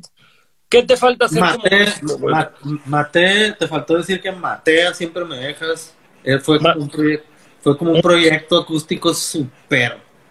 Tim. Ah, no sé ni cómo decirlo, güey. Transici- transicional. No, pues no sé, güey. Realmente no, no. Fue como un pedo acústico súper emo, güey. Un culero. O sea, la neta, no está culero, pero lo escucho ya de adulto y digo, verga, güey, estaba bien morrillo y tenía un chingo de problemas, güey. y, y- y no, güey. O sea, ¿y sabes qué me hizo matarlo, güey? Cuando estábamos valiendo madre con Insight, salí de tour con yo solo, güey. Para empezar, me cagaba turear solo, a diferencia de ti. No lo soportaba. O sea, A mí tampoco porque- me gusta. A mí, lo Porque- mío fue más necesidad que nada. de salir, güey, con 15 cabrones, güey, de la ciudad, güey. A de repente, pues nomás estar tú solo, güey, se sentía horrible, güey. La neta no me caía. Claro, güey, claro. Y este. Y me invitaron a tocar en unos shows con Finde y Panda. En Mizcali, creo, güey, no sé dónde fue. Y íbamos, íbamos en la camioneta todos, íbamos llegando al venue. Y vi el cartel como en un espectacular, güey. Y paz, paz, paz. Y luego siempre me dejas y dije, a la ver qué culero está eso, güey. Neta, dije, wow, güey, no, wow. Y, Wow. y- y- Así, esto no, se, esto no se ve como sonaba en mi cabeza. Y, y ahí dije en él, güey. Entonces fue cuando empecé a hacer. Dije, si, si Insight vale madre en algún momento, no, yo no puedo vivir tocando esto, güey. Entonces empecé como a crear este cotorreo de Car Accidents. Después, y escogí el nombre de Car Accidents porque siempre quise que fuera como un cotorreo de Tom Petty and the Heartbreakers, o Ryan Adams and the Cardinals, o, o algo así, ¿no? Bruce Springsteen and the Seventh Blues. No mames, María Daniela y su sonido láser, ¿no? Este, Sí, se llama así. sí. Sí, güey. Entonces, pues se me ocurrió este cotorreo de Car Accidents. Eh, Pero ¿por qué no fue Car and the Accidents? ajá, o sea, hubiera sido así, güey. Inclusive iba a poner, iba a llamarlo como los accidentes, güey. Sí, güey. ¿Y topas que hay una banda española que se llama Accidente de Punk?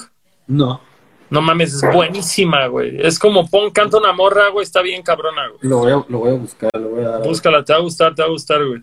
Este, y total, güey, después me empezó a molestar un chingo el car. Entonces le quité el car, güey. Y ya nomás se quedó como Accidents.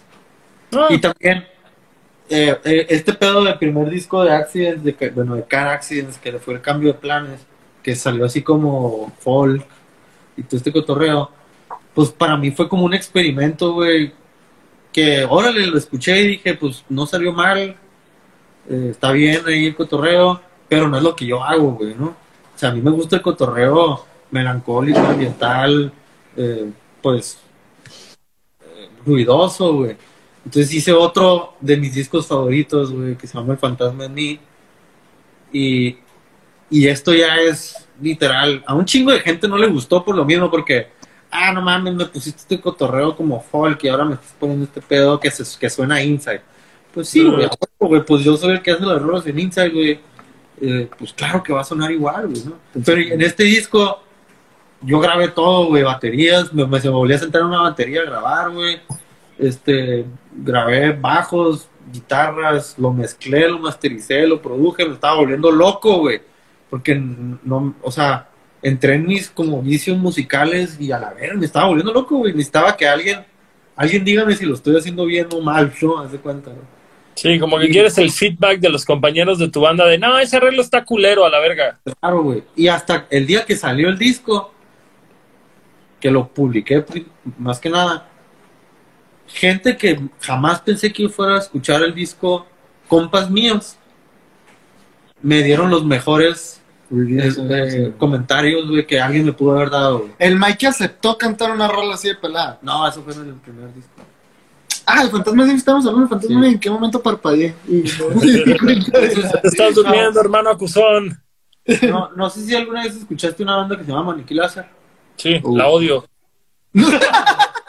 Bueno, Güey, güey, honestamente, el Jung, verga, perdón, güey, igual y estoy equivocado, igual me llevo una mala impresión de él. Yo soy una persona que me encanta volver a conocer a la gente y darme cuenta que estaba equivocado. Los trajeron a tocar a Cancún. El vato, literal, nada más hace preguntas para contestarse, güey. ¿cómo? El vato es adicto a hablar y a escuchar. ¡Ah, güey. claro! No mames, el güey hace una. El güey te pregunta, ¿qué quieres comer? Para decirte lo que él quiere comer, güey. Así le vale verga lo que tú vayas a decir, güey. Sí, güey.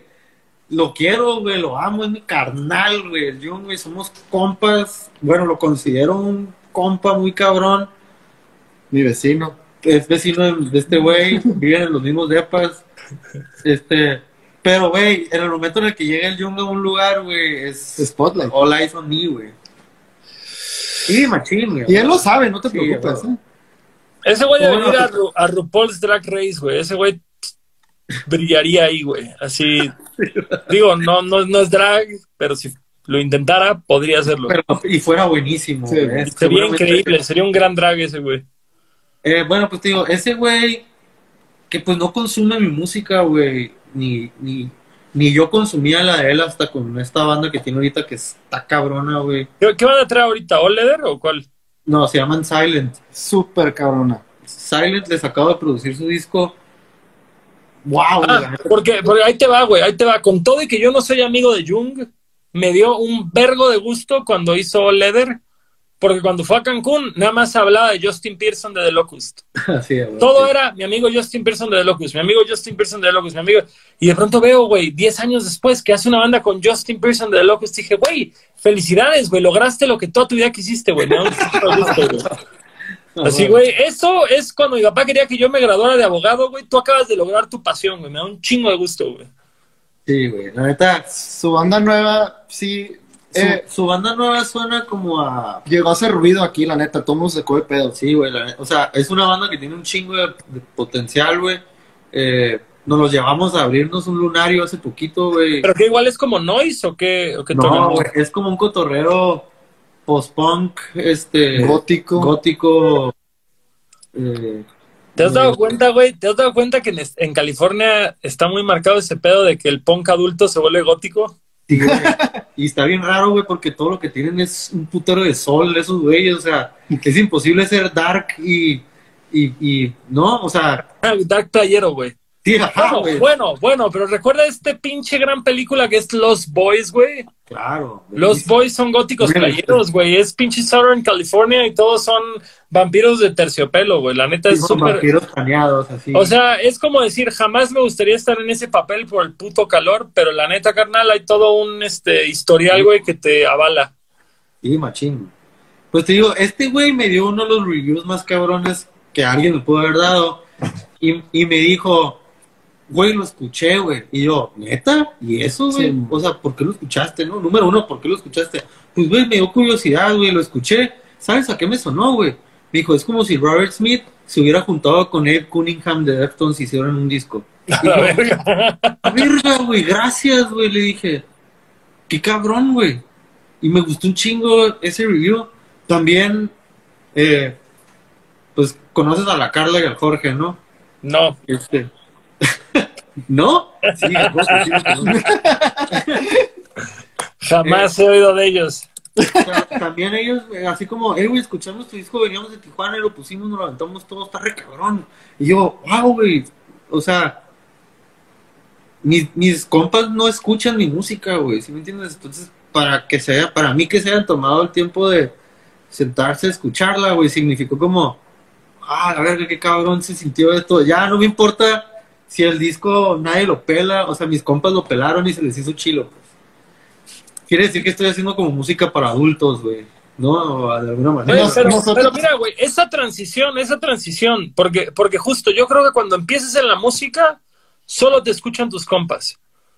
Y de pronto llega un punto en el que ya no te escuchan tus compas. Y hay como un loop en el que tu fama ya alcanzó, que tus compas tengan interés en volver a verlo y no porque están ahí, güey. Y yo creo que es un momento bonito, güey.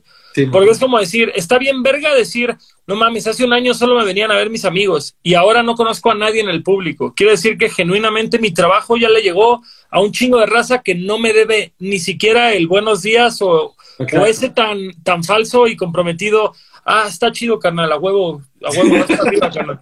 Y de pronto, güey, ya, ya cruzó tanto la línea lo que estás haciendo, güey, que tus amigos que ya no han- se han parado en tu tocada en dos años, güey, regresan porque están viéndolo por todos lados. Es como decir, bueno, a ver de qué me estoy perdiendo. Eso es un momento bonito, güey, la neta. Sí, güey, la neta sí está bien perro. Nosotros siempre atrás del car, porque nos encanta hablar detrás del car, güey. Ah, güey. sí.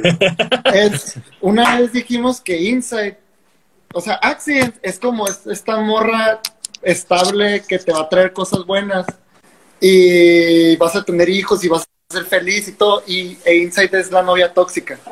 A huevo, la novia tóxica, pero coge- quiere volver con la novia tóxica siempre. siempre es, No, es la eso, güey. A mí, la neta, Inside- Carnal, tú haz el trío, güey, tú haz el trío, sin miedo. O sea, sí me encantaría llevar a Accidents a un punto donde pudiera, no sé, güey, tocar en algún festival, güey, de repente. Bueno, pero, O- pero pregunta, pregunta, ¿por qué, ¿por qué Accident se enfrió, güey? O sea, sí fue este pedo como que volvió Porque- Insight y dijiste, y me enfoqué en Inside y sí, a huevo, sí se enfrió, lo, se lo, lo, lo- lo voy a admitir, güey, totalmente, o sea, eh, em- empezó Inside otra vez a trabajar y, güey, y, y pues sí, güey, eso fue lo que hice, güey. Y, y, y no sientes, güey, que, que hay música que haces que no congenia con Insight, que sí puede Claro. ser. Sí, sí, sí. Pero últimamente, por ejemplo, ahorita que cada vez se ha vuelto para mí más complicado hacer discos, güey, la neta. ¿En Eh, qué aspecto? En, en, en componer, güey, en sentarme y, y, ok, güey, ahora qué hago, ¿no? Que, que no he hecho antes. Y obviamente hay un putero de cosas que puedo hacer, ¿no, güey? Pero pues te, te bloqueas, güey. Se te cierra el, el mundo, güey, un poco, güey, pero... A rap. Nuestro disco de reggaetón, canal. Este, pero eh, escribir, ¿Qué te gusta más, Inside o Accident? no voy a contestar esa pregunta. este, la neta, Chile, eh, se me dificulta cada vez más, güey, encontrar las palabras para decir lo que quiero decir sin, sin ser el morrillo ñoño de hace ¿Sí me entiendes? No sé, güey. Me encanta, güey, escribir sobre el amor y sobre el sentimiento y sobre el bachubara, pero pues no puedo escribir igual que como cuando tenía 23 años, pues no, güey. Ya tengo pinche 39 años, güey. Y, y, y, ¡Es el Tano! y no, y no, no leo ni verga. Entonces, si me entiendes, mucha gente que está muy cabrona para escribir es porque leen un chingo, güey. Yo no leo nada, güey, la neta. Entonces, eh, trato como de encontrar la inspiración en las cosas que veo, en, o en frases, güey, que, que, que escucho o que, que se me vienen a la cabeza y de ahí y de ahí desarrollar algo, güey, pero se ha vuelto un chingo bien complicado para mí, la neta, güey. Y- Oye, pero, pero, y una pregunta, por decirlo, y cuando, cuando era Insight o cuando es Insight, y sabes que es una letra que vas a escribir y la va a cantar alguien más, ¿es distinto cuando escribes una letra para Car, que sabes que tú vas a tener que dar la cara con la letra? no, no, nunca lo he sentido de esa manera. ¿No? Ok. Gracias, güey, me acabas de dar otro pinche inseguridad en mi vida, güey. Perdón. Este, total, digo, hace como, tenemos como dos años, güey, intentando hacer un disco con Inside, güey, y, y, y sí siento que he sido yo muy, mucho el, el factor que yo mismo me he metido el pie, inclusive, güey, hace este año, no, el año pasado, güey, cuando empezamos a hacer las, los demos, güey, neta yo salía de mi casa, me subía a mi carro, manejaba el estudio y me daba la vuelta y decía, no, no tengo ganas hoy, y me regresaba a mi casa, güey. O sea, porque- no sé, güey, no sé, no sé si es un pedo como que yo me estoy saboteando o no, o de plano no era el momento, pero no sé, no. También nunca he sido participante de la, de la idea de, es que la inspiración llega, no, ni madres, güey, o sea, tú busca la inspiración, güey, Sí. trabaja ese músculo, eh, ponte, siéntate y escribe, lo primero que hagas va a estar reculero como, como cuando empiezas a ir al gimnasio no puedes levantar ni pinches 20 kilos. Sí. O sea, para mí es un músculo que, tiene que, que tienes que trabajar. Que ir desarrollando, claro, y luego sale casi, casi solo, güey.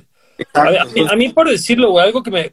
Yo saqué do- un EP, dos EPs y un disco y de ahí me bloqueé cuatro años, güey. No puedo escribir nada, güey. Ahorita estoy escribiendo un vergo, güey. Pero Sí. ¿sabes qué fue lo que me pasó a mí? Que me di cuenta que yo estaba escribiendo para impresionar a la gente. No sé, no sé a ti si te pase que digas como, es que, güey, mi último disco de, de Inside dejé la barra aquí y tengo que sacar unas pinches letras a la verga y así. Sí, claro, totalmente. Y, Yo tengo y creo, y creo que justamente es ahí el pedo cuando dices que se vayan a la verga todos. Voy a regresar a cuando lo hacía como morro, que era qué es lo que tengo la necesidad de decir, güey, qué es lo que estoy viviendo ahorita que quiero decir y a la única persona a la que me tiene que gustar o, o al que o al que le tiene que significar algo es a mí, güey. Y es más fácil decirlo que hacerlo. Pero yo siento que en el momento que agarré esa visión, finalmente estoy pudiendo hacer un LP, güey. Ahora tengo más demos hechos para mi siguiente LP que las canciones que tiene mi disco más largo. Ah, huevo. Y, y digo, y qué verga, porque todavía tengo ganas de escribir, todavía tengo cosas que decir, güey. Y eso es algo que no vivía hace cuatro años. Vas a comparar de componer. No, exacto. Es como, es, es como hasta ahorita digo, güey, no quiero dejar de escribir nunca porque me da miedo volver a tener como una sequía creativa de años, güey, O sea, eso es lo que me pasa a mí, güey. Yo, yo escribo un disco, lo grabo la madre y luego me voy a tocar y dejo de escribir, güey. O sea, no escribo nada. Y luego, dos años después, quiero empezar, güey. Y se, ya se me olvidó, pues. Sí, Yo, y creo que la clave, yo creo que la clave es, pues, no, no pares, güey.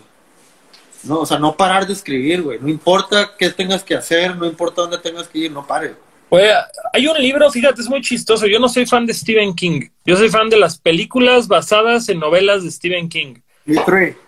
Pero hay un gran libro, güey, de Stephen King que se llama On Writing, que no es una novela, es ese güey hablando de su experiencia como escritor. Si tienes chance, léelo, la neta está muy ligero, güey. On y lo que dice, güey, On Writing, Stephen King On Writing, güey, está muy interesante, muy divertido, güey. Y el güey lo dice, que dice, güey, para mí escribir es mi trabajo. O sea, yo me tengo de meta, diario voy a escribir 10 páginas, güey. Me vale vergas, son buenas o malas. Yo me voy a sentar y voy a escribir 10 páginas. Y ese güey se para y pon tú que empieza a escribir a las 9 de la mañana y termina a la 1 de la tarde y de ahí se va a hacer sus cosas, que con su vieja, que con sus hijos, que con el carro, no sé. Y, y el güey te lo dice así como, es que mi trabajo siempre ha sido esto, sentarme a trabajar de esta hora a esta hora, como el mecánico arregla coches, como el arquitecto hace planos, yo me voy a sentar a escribir tengo y a la duda. verga. Una duda contigo. Es- Eres Ajá. rapero. Creo que, so- creo que lo soy, lo intento. O sea, tu forma de escribir, obviamente, no sé si, el- o, o- o dime si estoy mal, es, pues es un putero de palabras, un putero de, de- un verso son cinco mil palabras de lo equivalente a una rola de nosotros que podemos decir dos palabras en un verso. Pero, pero porque ustedes siguen una melodía, güey. A mí me pasaba eso que cuando yo ¿Tú cómo, tú tocaba punk, para mí, güey, es escribir. eh, mira, fíjate, güey, a mí mi noción, güey, a la hora de hacer rap, lo- por lo que me atrapó a mí, güey, yo he escrito desde niño, güey. Desde adolescente me gustaba escribir, güey. Pero era este pedo de decir, un americano, güey? Ah, ¿Qué? Perdón, perdón. Sobre un Precision Fender americano. Exactamente. No, pero, pero era este pedo de que decía, güey, a mí me gusta el punk y me gusta escribir. Y el punk o el rock no me da el espacio que necesito para decir todo lo que quiero de un tema, güey.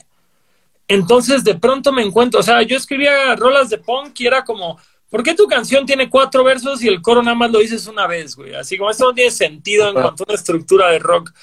Y de pronto me encuentro con el rap y es como decir, güey, puedo escribir tres versos de 16 líneas y, y aparte subirme al escenario a saltar contra la gente y gritar y pararme y ponerles el micro en la cara y que me escupan y escupirles.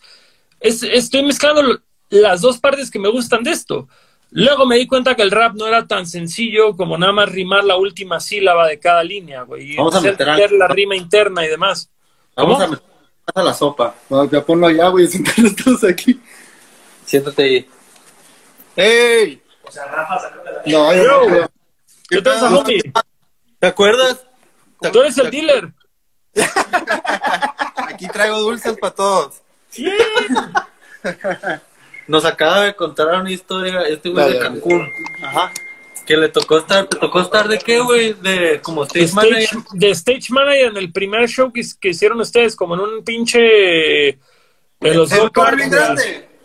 Fue En una explanada, que era como unos go-karts, güey. Esa vez, me- me acuerdo que esa vez eh, me pusieron una batería de juguete, güey. Entonces, sí, güey, no, no estoy, no estoy mamando. Era una batería de juguete y sin no tenía banquito, güey. Tuve que usar una silla esas a la corona de plata. Güey, yo les estaba diciendo, güey, que yo tengo una teoría y les dije, no sé si estaba drogado, si estaba loco o si Insight es una mentira, pero porque ahí todos me decían, es que el Johan, güey, toca pasar de verga, pasar de verga. Y yo juro, güey, juro y sostengo y, y, y si estoy mal me disculpo públicamente, pero que yo digo que yo oí, güey, el bombo y volteé a ver tu pie y estabas tocando otra cosa y dije, estos güeyes traen una pinche... No, ¿sabes? Este- Espérame, ya, ya me acordé lo que pasó, güey. Haz de cuenta cuando empezamos el show esa vez, eh, el, nuestro ingeniero de sonido que iba con nosotros, se le ocurrió que dejó la música prendida de fondo, güey. Haz de cuenta que hacíamos lo mismo que hacías tú, güey. Traíamos un intro en un iPod. Ajá. Lo hacíamos, obviamente mal, ¿no, güey? Traíamos un intro en un iPod y el ingeniero estaba encargado como de, güey, tú le picas play, subimos y luego pica el stop, güey, porque vamos a empezar la rola, güey. Y nunca picó el stop. No, este güey lo único que hizo fue muteó los canales del, del iPod para, para que no se escuchara afuera. Pero Pero todo el. PA, güey, adentro, todos los monitores, empezó una rola de como de Tupac. Era como Ice Cube, creo. O No sea, mames, pinche bombo aquí, gangsta rap, güey. Yo- ah, güey, estábamos en pinche Esta es la banda de emo más rara que he oído en mi vida. Algo así. Sí, A sí, huevo. sí me acuerdo muy cabrón de, de, de eso, ¿no? De, de Sí, la batería y, del, y del pedo de la música. Ese, ese pedo, y me acuerdo mucho, güey, que yo traía una playera de Social Distortion y el bajista me la chuleó y me dijo que era su banda favorita. Ah, sí. Esas, esas son las dos memorias que tengo de ese show, güey, justamente, güey. Y que todo lo que te enlodabas, porque empezó a llover un chingo, de alguna otra, por alguna otra razón, güey, era blanco, güey. Todo terminabas blanco, güey. Como que era arena blanca, güey, o era, había Sí, cal sí, sí, era como cal o polvo, no sé, güey, pero estaba por la verga, güey. Caminando, güey, en una pinche, no sé, güey, como en agualodo blanco, güey. y- Fango. Sí, o sea, la neta, sí. Bueno, güey, querían ir a turear al sur de México, güey, pues es lo que les toca, güey. Dijimos, a huevo, a huevo Cancún, güey. Es la primera vez que vamos a ir a Cancún y llegamos y a la verga. ¿Se acuerdan en qué año fue eso, güey? 2005. ¿Seis, siete? No, fue como 2005, ¿no? Según yo ya teníamos disco. Fue, fue hace un chingo. Fue hace un lo único que me acuerdo. Teníamos Sí, en güey. otra historia, todavía no salía. 2005, entonces sí, 2005 yo creo, güey. Damn, son. Ya, ya, ya llovió. Ya llovió de eso. Digo, la, la verdad nos ha tocado peor ese. Una vez, una vez que fuimos a Veracruz, güey, dur- dormimos en, en la explanada donde íbamos a tocar, güey. Ah, esas son feas, güey. Esas son feas, güey. Sí, O la, o la vez que ta- tocamos en Vallarta y al final del show pasaron con una gorra pidiéndonos dinero para pagar el sonido. Oh, Simón, para pagar, para poder pagar el sonido, güey, a nosotros, güey. Que, güey, vengo de Mexicali, mamón. Acabo de tocar, güey. Y con la gorra así. Una gorra. Ay, pues con más razón, güey. Ganaste dinero, perro. ¡Qué chingados, güey! En, Perdi- en perdí Cotitlán, dinero, Cotitlán, cuando se bajó el Mike se paró una pelea. Ah, güey. sí. Pero esa, esa es como clásica de hardcore punk, ¿no? De parar la rola y decir, no, a ver, no vamos a seguir tocando hasta que dejen de pelearse y que se den la mano y la madre. Vivos, pero tocamos música súper No, agresiva pero- para que se Aquí se maten. están agarrando putazos No, no, pero esta vez sí nos bajamos todos, güey. Ah, O sea, terminamos, dejamos de tocar y nos bajamos, güey. A separar ahí. Paréntesis. hay, hay una vez, güey, hay una gran, gran historia que, que voy a decir muy ligeramente porque espero poder entrevistar a Roy de Termo pronto, güey. Pero una vez que los termos se agarraron a vergazos entre ellos en el escenario en Mérida, güey. Oh, yo no estaba. No, no me sorprende. Wow, pero, No, güey, pero, pero así como Pero que ¿qué creo que creo que Roy estaba pedísimo, güey, o Meyer la cagó y Roy le aventó las baquetas Ah, de la espalda y Yo también escuché esa pero güey, no está tan, digo, no está tan rara la historia cuando Termo eran la banda que se abrazaban y lloraban cuando Ah, terminó. Esos- e- esas historias, güey, se han rumorado siempre. Yo no lo vi en vivo, pero se ha rumorado siempre ese pedo. Estos ojos. Estos ojos vieron esos ojos llorar. Sí. Muchas veces. Hey, yo quiero hablar del Unite Tour, güey. ¿Por qué no A ver, vamos a dejar claro que nos quedan, güey, 20 minutos y tengo como pinches 20 preguntas, güey. Pero Ah. si ustedes deciden si contestamos preguntas o si seguimos hablando de tours No, contestamos, pasados. contestamos Ya preguntas. no Ya, participo aquí. ya para. Hasta luego, no nos veo, bye. Chao. Hashtag hermano, hermano Acusón. A ver, mm, Ay, está lindo. eh, déjame leo una que no hayamos contestado ya. Sí. Mm, consejo para una banda que lleva tocando 10 años y no ha logrado salir, verga. De- Deja de hacerlo. Carnal. No, no, ya ponte a trabajar. Vuélvanse raperos. Yeah. Vuelvan a ser raperos. No, ponte a trabajar ya. creo. No, güey, yo creo, yo creo que es el tema de decir, güey, sigue haciéndolo toda tu vida, disfrútalo, nada más entiende que es un pasatiempo, no es un trabajo. Exactamente, exactamente, Porque exactamente. al revés, yo, yo admiro más, güey, a todos los que no han ganado dinero de esta mierda y lo siguen haciendo, güey. Porque es como este pedo de decir, si nosotros ya no ganamos dinero de esto, ah, chingada madre. Somos un claro ejemplo de. Mira, es- esta es una pregunta que va un poco de la mano, güey. En momentos no musicales, ¿a qué se han dedicado los integrantes de Inside? Uh, Johan Chef. ¿Cómo, cómo, cómo, cómo? En No escuché. momentos no musicales, ¿a qué se han dedicado laboralmente los integrantes de Inside? Oh, pues en mi caso, yo he tenido, he trabajado en restaurantes y he tenido bares, güey. Si no estoy tocando, estoy en un bar. Por ejemplo, ahorita soy socio de un bar junto con un, con un amigo, no sé, Jung, no sé si lo conoces. Ah, Ya hablamos, ya hablamos, ya Ah, hablamos. ok. Ah, pues con él, güey, este, estábamos moviendo un bar, güey. Y ahí estamos, aquí en. Eh, yo, Banda, banda, trabajas con bandas yo, la neta, yo, yo tengo como un pedo de producción y mezcla y máster.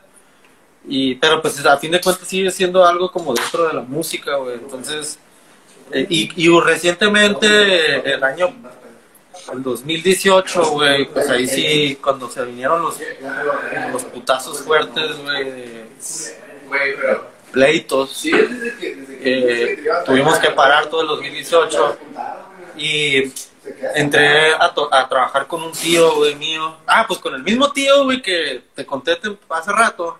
El de Monterrey. No, no, no, el que me metió el pedo de la música. Ah, el, el del punk, el del punk inglés. Este güey, pues, eh, tiene unas empresas bastante posicionadas en, en, en Mexicali, güey. Una es, vende empaques tanto de plástico como de papel, güey, y bla, bla, bla. Y aparte tiene una imprenta, pues, a nivel, así como hace como jales a nivel industrial, güey.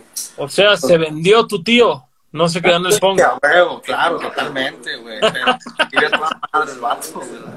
Pero yo estaba esperando que llegáramos al final de esta conversación y me dijera, sí, mi tío vive en, en la única casa ocupa que hay en Mexicali, güey, y la neta lo está buscando por matar a un policía, quemar una patrulla, un pedo así, güey. No, güey, el vato. No, no, el güey es un empresario, güey, la neta. Se volvió un empresario, pues, bastante exitoso, güey. Oye, ¿y qué, y qué te dijo, güey, de que él te metió a la música y tú terminaste pues, dedicándote a la música? Pues yo creo que por eso, por eso me dio trabajo, güey. Como que haber dicho, verga, no sé qué ocasioné, güey, eché a perder este güey. Híjole, vente a trabajar conmigo, güey. Oye, y, y los otros integrantes, el, el Gabriel, el Mike, ¿y esos güeyes qué hacen o qué? Gabriel ahorita trabaja para Fender, güey. En, Órale, en la fábrica. en Corona, ajá, en Cali- Corona, California. Él es ciudadano americano, güey, entonces puede trabajar de aquel lado. Este, ese güey se ha dedicado durante mucho tiempo al tema del video y está trabajando para Fender en, en- como en un departamento de video. Y así que así, de cuenta que la próxima vez que tú puedas llegues a ver un, un, un clip, güey, de Fender, güey, que están presentando una guitarra nueva, pues ese güey lo grabó. Esos, esos anuncios de cuarentena, güey, de siempre quise aprender guitarra y que sale un güey fuera así sentado, güey, los hace, los hace tu guitarrista. Ma- Mikey tiene, su familia tiene una, también una empresa, venden, venden tarimas, Tarimas. De, tarimas de carga, güey, a, a un chingo de empresas gigantes de aquí. Eh, ¿Quién falta? Gabriel. No, ya. Altano trabaja también como para su... El Tano vende aceite. Simón, o sea, sí, tiene como una... una Él es el dealer. como- él es el dealer. Vende No. aceites. Simón, tiene como una... Su familia tiene una empresa que venden aceites y aditamentos para carros. No, huevo. Y pues ya, ¿no? Y ya, son todos. Y la, ex, y la ex violinista creo que estaba en Playa del Carmen con Alexis. Llanta o un pedo así. En Tulum. Ella, ella está en Tulum perdida ahí, en la selva. Simón. No, ella trabaja, Se la vive en traje de baño y chanclas. Maneja uno de los mejores spas. Desde, Oh, de- nice. pues, Sí, to- pero to- está, ¿qué anda? toca el violín en raves. No sé, eh, no sé cuándo fue la última vez que agarró un violín. Yo creo que ya se lo fumó. Lo fumó de pipa. Ella se le está pasando mejor que todos los demás integrantes, nada más que Claro, claro. claro, güey. Claro, güey. Desde hace más de 10 De años. repente, de repente me escribe, güey, cotorreamos, duramos un rato cotorreando y me pregunta cosas de la banda. Y pues le cuento y se va a estar cagando de la risa de que ella se quedó en la playa toda madre, yo creo. Y ustedes en el calor de Mexicali. ¿Hay más preguntas? Sí, ¿cuál es tu canción favorita que has compuesto? La de Notebook. En todas tus pinches bandas. Mil proyectos. Yo no he hecho. O si has participado en componer. ah, a mí me gustó mucho lo último que sacamos, güey, la neta. Todo lo, lo que es el simple desastre. Yo creo que para mí es. Bueno, desde la hora soy yo contra el mundo. Y Ah, luego simple desastre. El disco que... Para mí es acá top.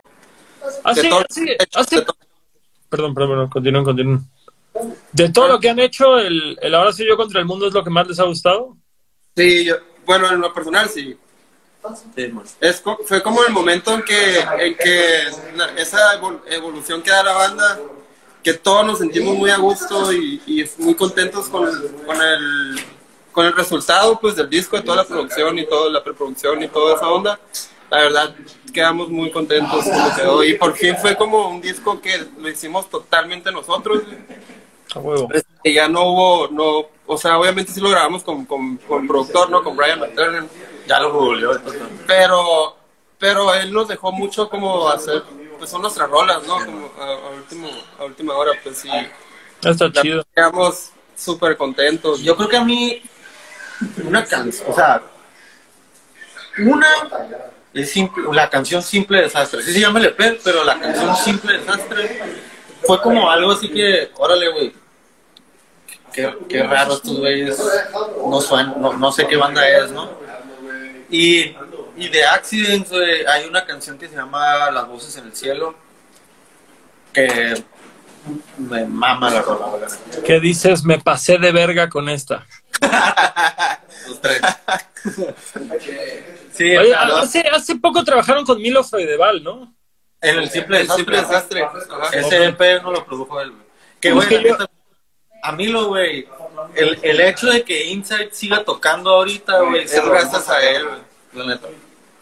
Es que justo yo, yo estoy haciendo mi disco con él y, y me dijo mucho de no, justo me dijo, no, el Johan es un monstruo a la verga, ese güey toca increíble la verga y así. Y justo como que me, me echó palabras muy chidas de ustedes y yo le dije, no los conozco, me vale ver. No, pero justo el Milo, el Milo habló muchas chuladas de ustedes y justo andaba con este pedo de decir, ah, órale, qué chido, güey, qué chido que estén haciendo, pero no sabía justo qué era lo que estaban haciendo con él. Pues hicimos ese EP, fueron cuatro rolas. A huevo. Sí, sí es un amor ese. O sea, digo, no sé, no sé ustedes que han trabajado con. Yo la Ah, verdad es la primera vez que trabajo con un productor en mi vida. Pero no mames, el Milo siento que es un pinche amor y aparte es un iluminado a la verga para los temas de sonido. Estuvo bien mamón, estuvo bien mamón que cuando yo pregunté referencias de él con precisamente con los Jumbo y así, este, me contestaron, pues mira, güey, es un vato que tiene como su personalidad, güey, eh, pero, pero está cabrón.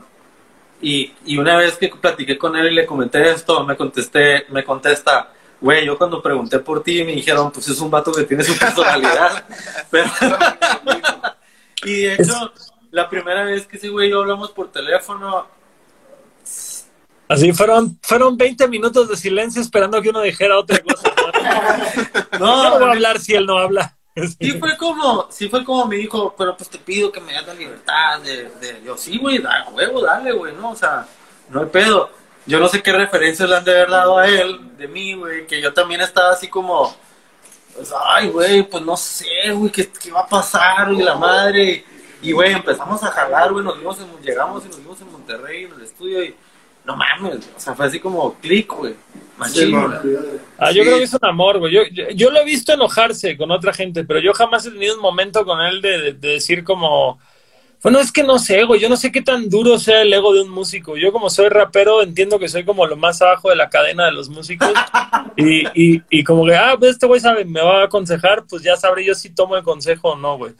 Pero me imagino que sí hay como egos muy altos en la música de, este verga, ¿qué me va a decir cómo hacer mi disco o algo así? No sé. Debe de ser difícil para un productor que se topa con bandas de ese nivel eh, lidiar con esos egos, yo creo. Si yo, si yo, que yo no soy un productor que está en ese nivel, que yo grabo bandas así como locales de aquí, güey, llego a topar con unos personajes que digo, ah, carnal, güey. Vete a- vete a- No, güey. Oye, que estés haciendo un disco de los cráneos y el Jorge te mande a la verga, imagínate, güey. Imagínate. A la De verga. hecho, sí has grabado los cráneos, ¿no? Una vez los grabé, sí. ¿Sí? Su último disco que tienes se los grabé yo.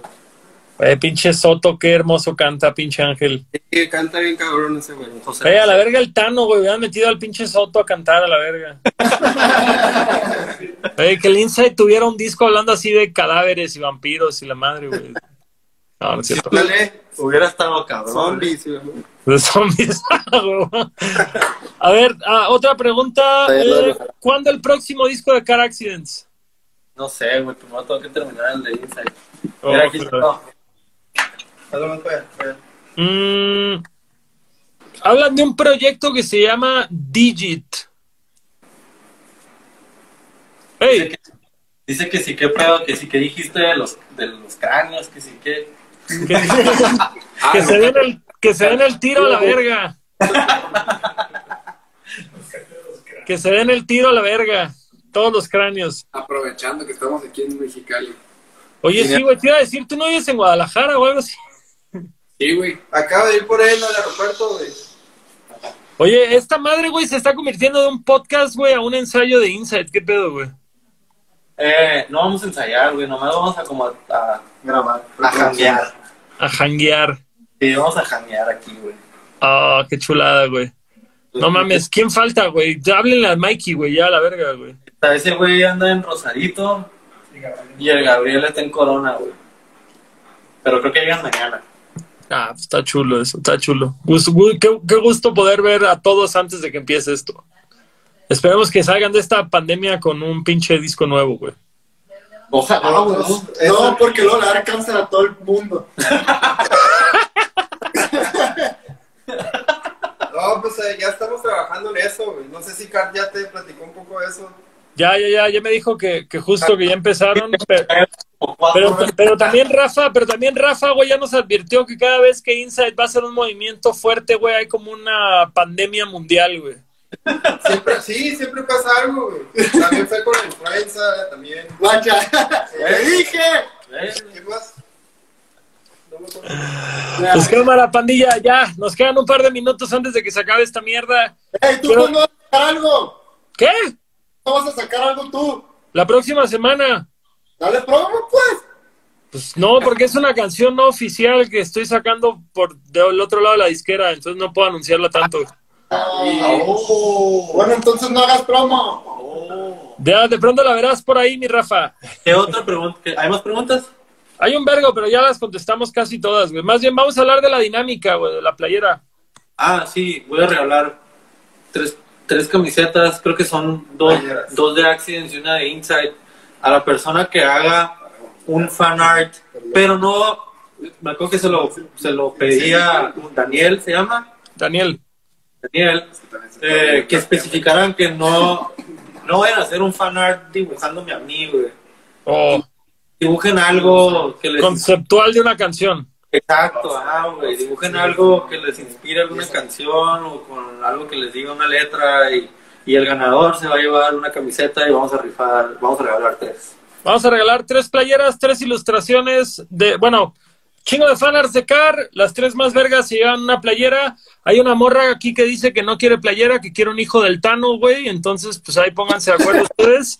Este, va a salir caro eso de los alimentos, pero no hay pedo. Este, chingo de gracias, mi Car, mi Joan, mi Tano, mi Rafa, el dealer, todos, güey. Chingo de gracias por haber estado aquí casi tres horas, güey. Más, más bien ya estamos por llegar a las tres horas. La, la neta, Car, tienes una fama de ser un mamón y me caíste muy bien, güey. Así que la neta, Al Chile.